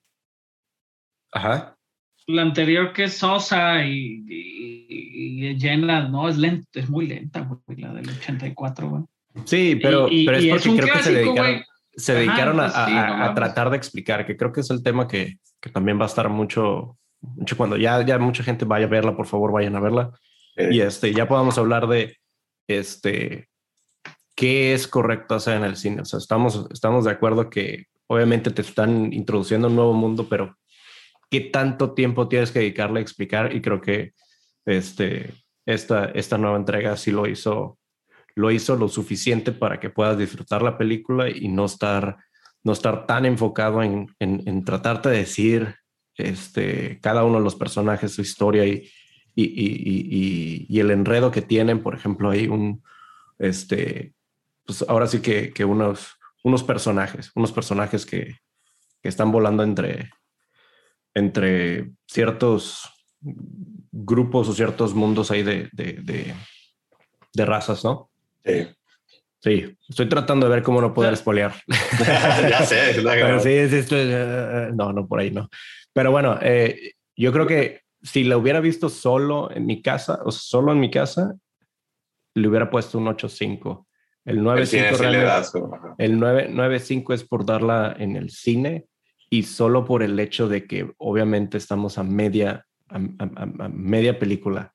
O sea, sí nada más por eso. Y, y por, la última, por, por, por, lo que te conté al, principio de la, de, de, de la sesión de, de, hoy, que no quiero espolearlo. Entonces, sí, la, la, la, siguiente, semana ya entramos un poquito también. Por ahí yo tengo un par de detallitos que, que creo que pudieron haberse resuelto mejor, pero yo también tengo pedos con El Señor de los Anillos, pero no por eso le, sí, no, le quito su 10. y, sí, ajá, sí. Creo que, creo pero que también reservo los 10 para algo ya clásico que, que la neta todavía, o sea, 20 años después, sigue, lo ves y te sigue enamorando, ¿no? Entonces, ya, o sea, probablemente mi calificación suba después, ya que terminamos de ver ya, ya todas, las, todas las entregas de Doom que vayan a hacer. Sí, también, por ejemplo, creo que el, el, Señor de los Anillos elevó la comunidad del anillo, por ejemplo. Sí. sí. Ya, o sea, ya, ya vino como conjunto, como trilogía. Sí. Él eleva todo el, el conjunto. Sí. a ver. Sí, sí, sí. No, no, no, pero súper, súper, súper recomendada. La verdad es, es, no, no te, o sea, para empezar, y sobre todo si, si van en un IMAX, cuando lo ven es, o sea, las imágenes, los mundos como te los ponen, las escenas cuando las ponen así en, en, en slow motion, por ejemplo, los, los, los el, el, tema del slow motion cuando hace este este, este movimiento de, de, mover así, por ejemplo, caminando así. No, no, no, se ven hermosos esos temas.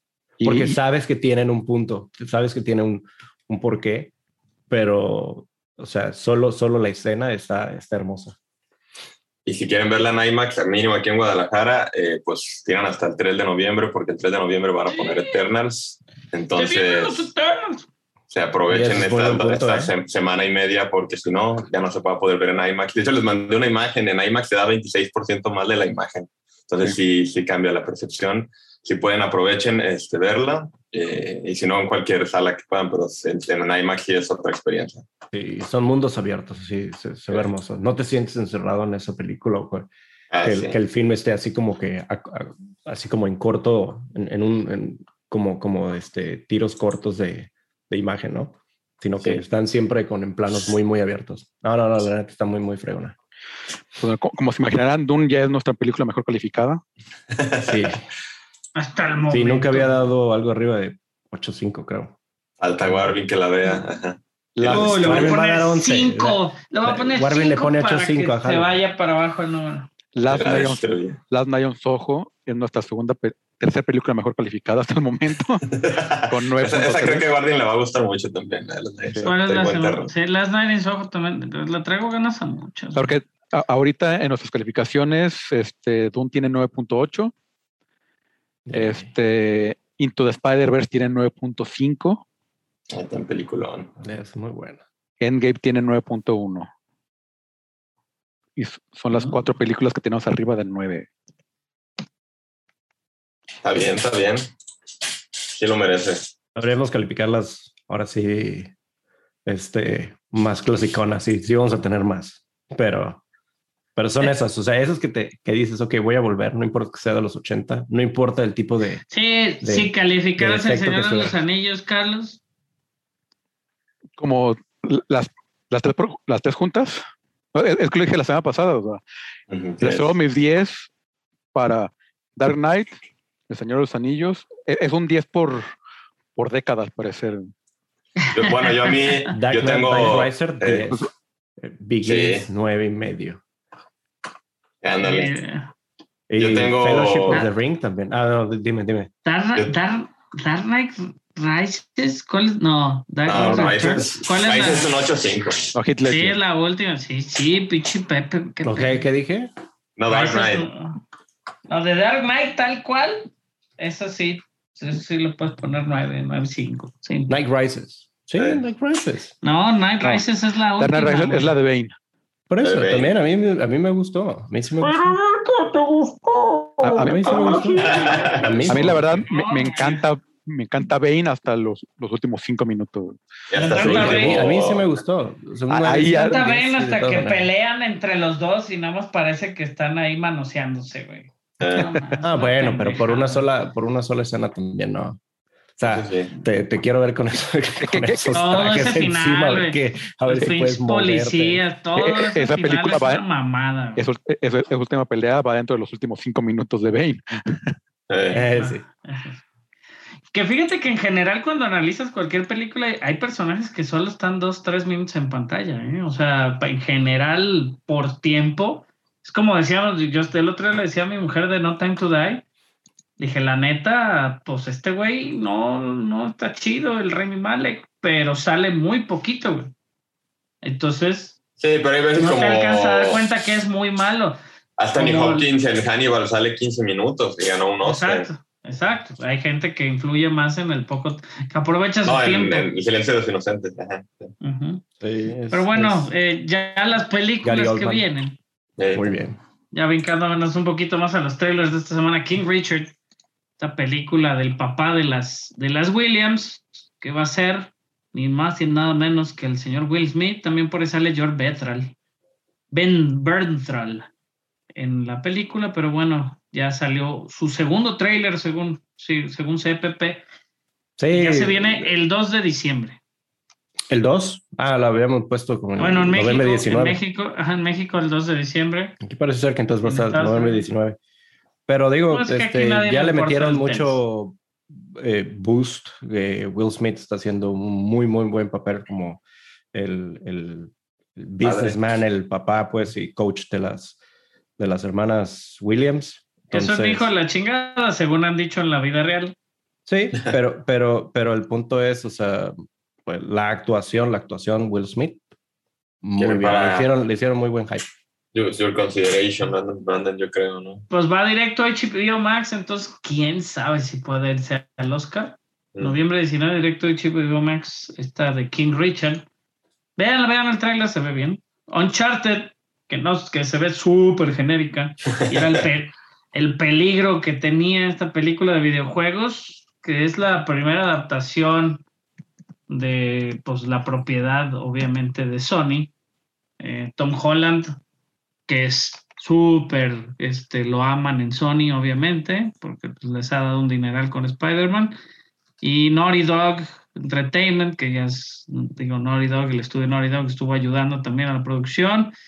Este, la película de Uncharted viene el febrero 18 del próximo año. Mark Wahlberg como Sully, que realmente creo que si se hubieran, se tardaron tanto en hacerla que más bien Mark Wahlberg hubiera sido excelente como Nathan Drake, y le hubieran puesto como a, me comentaban por ahí algunos amigos que hubieran puesto como a Tom Selleck de Zully y así como que, ah, no, a todo el mundo le encantó, la verdad, lo comenté en varios grupos que tengo de videojuegos y muchos que les gustó mucho el juego PlayStation dijeron que sí se veía genericona y otros dijeron, no mames, Tom Holland, una franquicia de videojuegos y con física de rápidos y furiosos, claro que lo voy a ver. ¿no?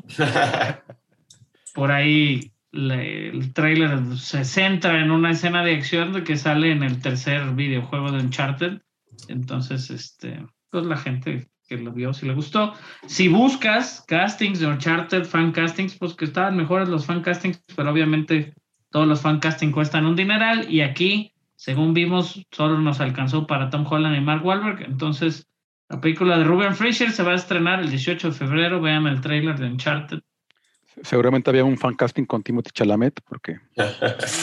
sí, porque es el otro Tom Holland, ¿no? Ese Tom Holland se me hace mejor actor que Timothy Chalamet. No, fíjate que muchos de los ya ponían a, Jason, Jason Ackles, que es el de el de Supernatural. Supernatural, lo ponían como, como Nathan Drake. Obviamente hay una película fanfiction que hizo Nathan Fillion en su momento en el 2018 Nathan Fillion, pues debería de haber sido también en su momento Nathan Drake. Nunca toman en cuenta a Nathan Fillion tan bueno que es. Este, pero pues, oh, güey. O sea, no, hay para todo. Hay para todo en los fan castings. The Lost Daughter, la película con Olivia Colman, que no tengo idea de qué trata porque yo no vi el trailer. La hija perdida. la hija oscura se llama en español. Sí, es, es, es una novela basada de bueno, del mismo nombre, pero es de esta Elena Ferrante. Y Olivia Colman básicamente es una profesora que en, un, en, unas vacaciones de verano este, se vuelve un poco eh, obsesiva con una mujer y, y, su hija.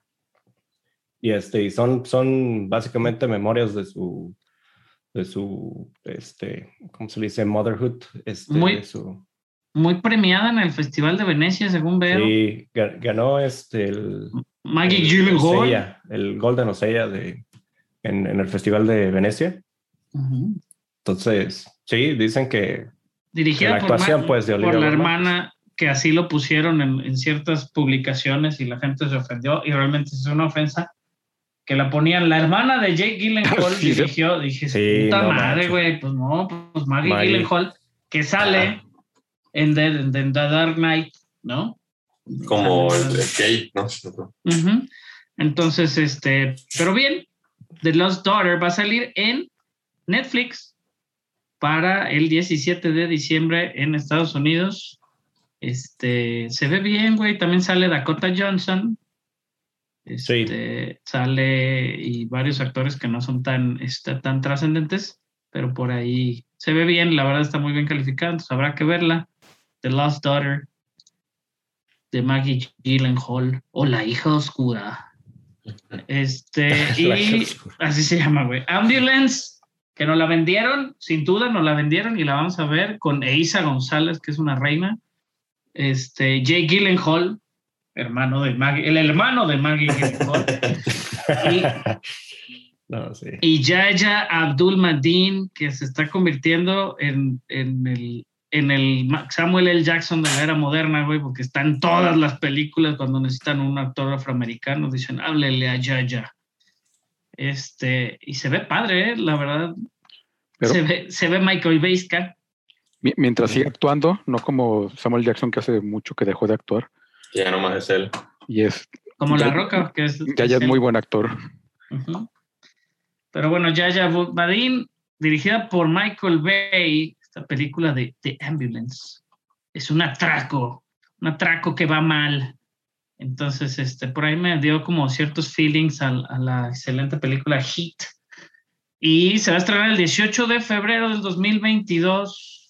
Es como la fecha estimada. Eh, y obviamente, digo, pues, tiene. va a estar al tú por tú con Uncharted. Mira, fíjate. A ver si no. Pero si la vemos, si la vemos, Ambulance no, si te ponen del deja tú que te pusieran Michael Bay, te pongan del director de La Roca. Ya con eso, porque La Roca es muy buena de acción, ajá, desde acción sí, sí, Buenísima. Pero no es, o sea, no, no todos, si te, ponen del director de Transformers, ahí la dudas un poquito. Hay que ver cómo manejan la publicidad, pero se ve bien.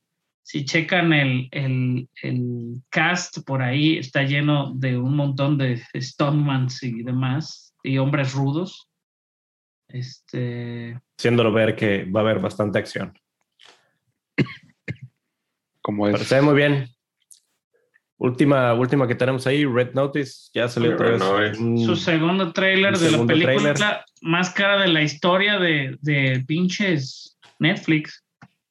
Y se ve, sí, nunca habían gastado tanto. Y yo creo que fue, se lo comenté a mi mujer y me dijo que era por los actores, no por otra cosa. Y sí, yo estoy de acuerdo que sí. Red Notice, que están, se trata de que ahí te explica un poquito ya más la historia, este segundo tráiler donde La Roca, pues fue, este, pues lo quitaron de ser un agente especial por culpa de Gal Gadot, que es la, este, el, la, la ratera más, más grande del mundo, ¿no? La ladrona más grande del mundo. Ryan Reynolds está muy sentido porque ya es el número dos, entonces La Roca le pide ayuda a Ryan Reynolds y dice, mira, si me ayudas a taparla, tú vas a ser el número uno ya. Entonces, obviamente todo eso significa que va a haber acción y, carcajadas. Ah, la verdad no sé, se ve súper genericona también, pero pues de esos tres, los tres son actores que actúan de soy yo, nada más vestido de otra cosa, entonces, pues no sé, tienen excelente, eso sí, los tres avientan carisma para todos lados, güey. sí, eso sí. Está muy cabrón, entonces habrá que ver qué tal recibe Netflix Red Notice, que yo creo que va a ser obviamente su, su Squid Game de las películas, güey. Yo creo que va a ser la película más vista de Netflix este año, que ya viene ya, ¿eh? es el 5 de noviembre. Entonces podemos ver los Eternals el 3 y el 5 ver Red Notice en la comodidad de nuestro hogar, eso sí, esperemos prender el home theater, güey, y que realmente valga la pena que sea una película de acción, porque pues si bien le están metiendo mucha lana a la producción, no se ve tampoco así como, como James Bond, pues. No, no, no, no, ni, nada, nada, nada que ver ahí. No. Pura, pura risa, explosiones ahí. lo que se me hace chistoso es si, si te tratas de ver todo el cast, ponen hasta, digo, obviamente ponen todos los créditos de toda la gente que está ahí, pero después de como del quinto, sexto. Después del tercer crédito ya no conoce a nadie, güey. Sí, no, pero si tú ves quiénes son, o sea, por ejemplo, te ponen el Souvenir Stand Owner, el Gelato Truck Driver, o sea, es el decir, se va a concentrar demasiado sí, sí, no hay nada, no hay nada. en Dwayne y en Ryan Reynolds. Sí. Pero bueno. Y no. Esos fueron los trailers que tuvimos ahora de series. The Great, segunda temporada, que la primera termina perdísimo. De hecho, yo si hubiera quedado solo esta temporada, hubiera puesto como de las mejores series, que para mí es de las mejores series del año pasado. Ahora con The Great, la segunda temporada se ve muy bien. Esta está por Hulu o ¿Es de comedia? en México. De comedia. Stars, tal cual Stars, Stars o Stars. Catalina la Grande. Stars con Z, Catalina la Grande. Ajá. no, no, es basado al 100%, pero agarraron como que la historia y la, la convirtieron en una cosa comiquísima. Ozark, la, creo que es la última temporada de Ozark, ¿no? Sí. Ajá. Y Cowboy yeah. Bebop, su nuevo tráiler. Eh, es más como el intro, ¿no? Ya tenemos la fecha, que no había fecha de salida de Ozark. La fecha va a ser para enero 21. Lo malo es que la van a dividir en dos partes, Ozark. Entonces, mm. la primera parte o los primeros capítulos van a salir en enero 21, esta temporada 4, que yo escucho el podcast de Jason Bateman y he estado sufriendo mucho por grabarla, güey. Es bueno Bateman, ¿eh? Creo que ha hecho cosas bien. Vamos a ver, John, Cho, a ver qué tal. Y ya, y, salió otro spot, TV spot de Hawkeye, que si no, si no lo quieren ver, no lo vean, pero por ahí ya hay como más idea del, de que va a tratar un poquito, salen por ahí los villanos, y sabemos que sale en noviembre 24 y no sabemos si va a salir esa escena post créditos de, de, Black Widow que va a salir. Sabemos que por ahí va a andar Florence Pugh en algún momento. Pues, pues, a ver. Y el perro, Loki the Pizza Dog, que va a ser fantástico. Y ya, muchos trailers. Cowboy Vivo. No, el trailer final se ve bien. Se ve, el trailer está perro, la neta. Que ya subieron la serie a Netflix, ¿no? Cabo Vivo, ¿por cuándo la suben? La, la, serie original, sí, el anime, este, ya lo subieron el 21. Este, la pueden ver toda ahí. Tampoco son tantos capítulos, son 20, 20 y algo. 26. 26 más la película. Porque así le gustan a los japoneses cerrar sus animes.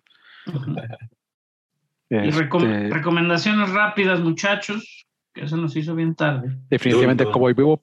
Cowboy Vivo. Este, sigo viendo Fundación. Sigue estando buena, sigue estando interesante. Sí, eso, sí se siente un poquito más ciencia ficción más, más dura de repente que por ejemplo Dune. Pura y dura. Este, pero pues a ver cómo faltan, va como a la mitad más o menos. ¿Cuántos capítulos van a ser, Carlos? ¿Ocho? ¿Diez? Según yo, diez, tengo idea. Ahorita te confirmo, pero sí está, está buena, está.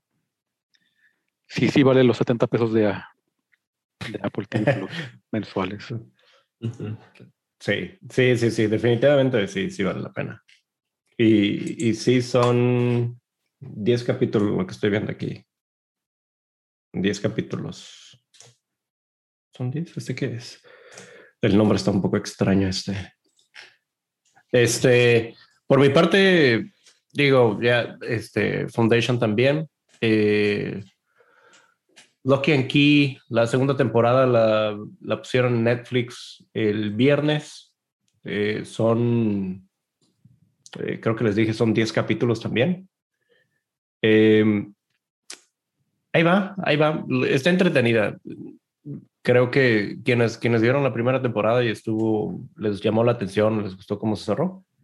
Esta va bien, va un poquito más floja, pero de todas maneras me faltan, ya llevo como seis capítulos, entonces me faltan unos cuatro para decirles bien si, si está bien, bien, bien recomendada o no. Pero entretenida, está bien hecha, está, bien hecha, actores 2-3. Y, y, digo, ya habíamos visto la de Lego Star, ya, ya lo había dicho con ustedes, pero creo que nunca lo había puesto en el podcast, la de Terrifying Tales. Está, está, muy, está muy chistosa. Y está la, de Halloween, la de Halloween de Lego. Sí. De, de, Halloween de Star Wars de Lego.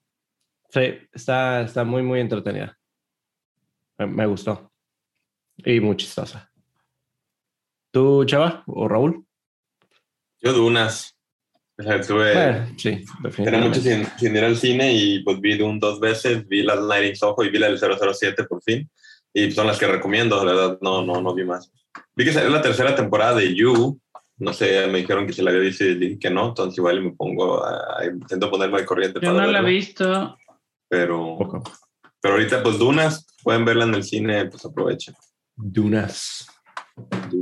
Sí, yo, yo no la he visto, pero espero verla pronto también esa, la de la de You, que no, cada vez me doy cuenta de que visito menos y menos Netflix, eso sin duda. Yo vi de No Muppets Haunted Mansion, si la quieren ver con sus niños, está divertida, tiene hasta dos puntitos donde te puedes sacar un pedo, muy al estilo Muppet. Vi Muppets Now después, nos caladamos, nos fuimos en un hoyo de Muppets, güey. Este, y está padre, la, la verdad Muppets Now me gustó mucho yo la había juzgado creo que por su primer y segundo capítulo, pero ya ayer lo vimos con, con la mente un poquito más abierta al humor de los Muppets, está muy divertida. Vi o he estado viendo, de, ahora que cometí el error, que no fue, o sea, renté un mes de Star Plus, no porque sea un error, güey, pero había una prueba gratis, güey, la cagué, güey, había una prueba gratis, la cagué y lo contraté en vez de tomar la prueba gratis este, entonces estuvimos viendo Los Simpsons todas las primeras temporadas muy buenas. The Walking Dead estoy cerrando con la 10 y 11. Ya acabé la 10. Que no me, Ahora sí ponte la de un par de capítulos. Only Murders in the Building, que la espero con ansias. Eh, de Boardwalk Empire, que es la que he estado viendo. Y Hacks. Hacks de HBO Max, buenísima, güey.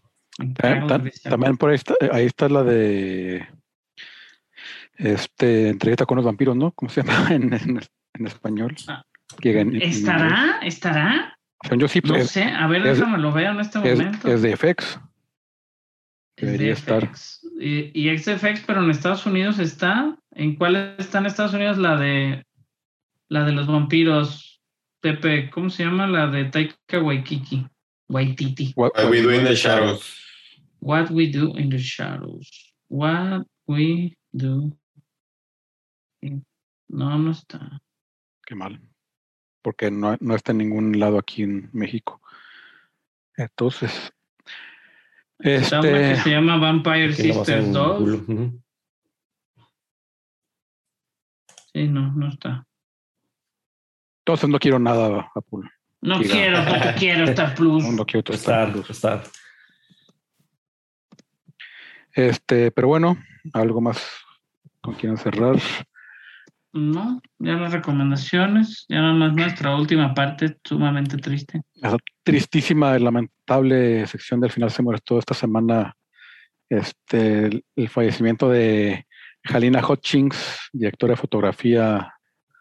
Apenas estaba este, haciendo su, este, e- era una potencial estrella cinefotógrafa en, en potencia. E- ella dirigió la fotografía de Arch Enemy con este, el esposo de, Ay, con este mamadísimo Simón, se me fue el- que juega, juega tu Doños and Dragons, ¿cómo lo olvidas, Joe Mayanelo? John Manganiello es uno, uno de los portavoces ahorita de, de Dungeons and Dragons, sí. Pero sí, un, un- un accidente en el set, al parecer por poca seguridad este, en cuanto a pirotecnia y armas de fuego. Este, y el pobre Alec Baldwin le tocó la mala fortuna de, de, ser quien disparó esta ar- arma que al parecer tenía una, una bala de verdad. Este, y ahí se, se les fue al- a la producción hasta la hora de entregársela y entregársela diciéndole que era un arma ya preparada para eh, un arma ya segura. Este, pues fue trasladada de, de emergencia en helicóptero y este falleció en- ya en el hospital. El director también sufrió heridas, pero ya fue dado de alta, afortunadamente. Y pues una, un terrible accidente este, que tristemente terminó con, con la carrera y la vida de Halina Hutchings. Y, de- Ah, y terrible dejó, y noticia. dejó herido al, al director, cabrón. Eso también fue todo. Y la verdad Sí. es que uno creería que se habrá aprendido la seguridad del set y, y de, como mencionábamos, digo, lo más sonado obviamente es el fallecimiento de Brandon Lee hace muchos años por un problema similar. Pero Brandon Lee sí le dispararon con una pistola de utilería tal cual y llevaba una bala de salva, güey. Sí, que- que, que- que también las, las, las balas de salva también son peligrosas porque a fin de cuentas es una explosión y, y también sale, este, el- o sea, es un, ¿Cuál proyectil? se- sale un proyectil, o sea, que no, normalmente no es letal, pero al parecer ahí como la, la distancia y, el, y así, sí, sí fue letal. En, fue un, eh, fue un, como un, un- mal tiro de, de suerte, este, porque pues, era una pistola preparada para, y aún así, y acá sí fue, pues, pues sí, una un- negligencia prácticamente. Parece, parece que es alguien- negligencia de, a- a- de alguien que alguien que, le- estaba controlando las, Sí, que las le- armas. que le dio el, este, el arma una- con, con una bala de verdad y no prestaron suficientemente atención que es necesaria cuando está trabajando con ar- armas de fuego y pirotecnia. Sí, es la- lamentable, lamentable todo lo que hay. Y obviamente es el, el que pues sí puedan inve- investigar, ¿no? Pero sobre todo el poder ayudar a, este, pues, obviamente, digo, eh, No, hay- Alec, hay- Alec es, hay- es algo que, que, que saben todos, digo, tanto doctores y, y- y el crew que estuvo ahí, pues obviamente nadie tenía esa, esa intención y obviamente sí es, sí es algo que, que les va a hacer como el, el cachazo durante, pues ahora sí, toda su vida, ¿no? De, Ah, de haberle quitado esa, esa oportunidad a, a Halina Hutchins, ¿no? O- digo, ahora sí que es una, tra- es ahora sí una tragedia donde víctima, donde hay por todos lados puedes, puedes tener víctimas, ¿no? Y, Sí. In- incluso el propio Alec Baldwin, pues, o sea, el pinche trauma de, güey, no mames, o sea, le tocó a, o sea, pues no es, no es su culpa ni mucho menos, pero pues le tocó a él ser el que, ser el último eslabón de ese, No, y eso, eso es lo más difícil, cabrón. A mí se me hace que Y, y, es lo que está desatando muchísima polémica, el tema en general, güey, de que pues, el vato habla y, o sea, la gente de la prensa está hablando, obviamente muchos también con un tema político por detrás, güey, y eso lo hace súper más difícil, cabrón. Sí. Sí, no, pues ahora sí que, eh, que en paz descanse, digo, pues ahora sí que mucha fuerza a su familia y pues ojalá que haya todo el apoyo, tanto a la familia como al club, que pues, también son temas que, pues, pues como decíamos, ¿no? Son, son, son detalles que ahora sí creo que no, no puedes culpar uh, tan fácil a, a, a, quien disparó, ¿no? No. Es, está, está muy cañón. Y pues, pues ya, digo, ahí sí, ahí sí, para que vean toda la, la importancia, pues, de, de quien está, sobre todo películas de acción que vemos, o sea, todo lo muy importante que tienen que saber las distancias, en do, qué tipo de municiones están usando, porque pues son proyectiles al final de cuentas a veces. Entonces, para poder hacer los efectos de impacto y eso, donde la gente tiene que saber, tiene que medir, tiene que probar y tiene que preparar todo el set para que pues, la gente esté segura, ¿no? Y en este caso... Y pues, checar tres veces que no haya una, una bala de verdad. Eso es lo, lo increíble. Si no, sí. Digo, ahí ya las investigaciones ya saldrá qué, qué, qué cosas pasó ahí, pero eh, sí, definitiva, definitivamente es, es, es, una tragedia. Pues ahora sí que en paz descanse Alina Hutchins. Eh, creo que su, su digo, esta, esta, esta película de Rust va a quedar ahí en eh, pues, no, no sabemos qué. Creo que hubo un cortometraje donde ella estaba, este, incluso en su, su fotografía ahí, este, Singularity Song, y, y dos short, sí, dos short uh, films que había uno que era Good Bad Luck, que creo que estaban haciendo un poquito de nombre ahí en postproducción. Pero pues bueno, es, van a ser sus últimos, sus, sus últimas producciones que estuvo envuelta. Sí, digo, pues triste. Triste como siempre, quedamos en una nota baja. Sí. Por, pero, pues digo, así es esto, al final se mueren todos. .com, pueden vernos ahí en nuestras redes, este, visitarnos, al final se mueren todos, en, en Instagram al final se mueren todos, este, en Facebook. No somos muy activos en las redes, pero para ahí compartimos también los links para que nos puedan escuchar, si no en Spotify, en Spotify y en iTunes nos pueden este, también estar escuchando y pues escuchan la próxima semana que ya esperamos grabar en un día decente. Les mando un abrazo a, a todos. Una hora decente. Al buen, Pepe, al buen, Pepe, Tirado, que es Peporn, no, no se conoce qué, 85, bla, bla, bla, güey. ¿Ya te lo cambiaste otra vez? No te lo has cambiado, güey. Todavía no, fíjate. Vamos a, vamos a poner Dunas. ¿Cuál es tu jalto? El Dunas. Ponte el Dunas. El Dunas. Soy el Dunas. El Dunas. Y Salbordo. Salbordo también. Salbordo aquí sí. Ese que se quiere. Ese está bueno. Yo, yo todavía tengo mi correo de 1990. No, lo peor de que el otro día tenía que ser un usuario para algo del banco y, pues ya, y, y no había nada y lo puse Salbordo. Entonces dije, bueno, ese mínimo no, nadie lo va a usar. Ya trascendió Salbordo. Ya. y el buen Barça. Barça, ¿cuál es tu handle? No, no me nadie. ¿eh? Barson no con ZH. Lo sigo a todos. en todos lados, barson.com incluso. Y pues eso, síganse cuidando, la pandemia ahí sigue, pero sí. vacúnense, lávense las manos, sean cubrebocas y vayan, a vayan a ver la duna. Con todas las medidas que te les dicen. Y pues nos escuchamos la próxima semana. Muchas gracias y buenas tardes, buenos días. Muy bien. Buenas noches. bye. Bye. Ciao.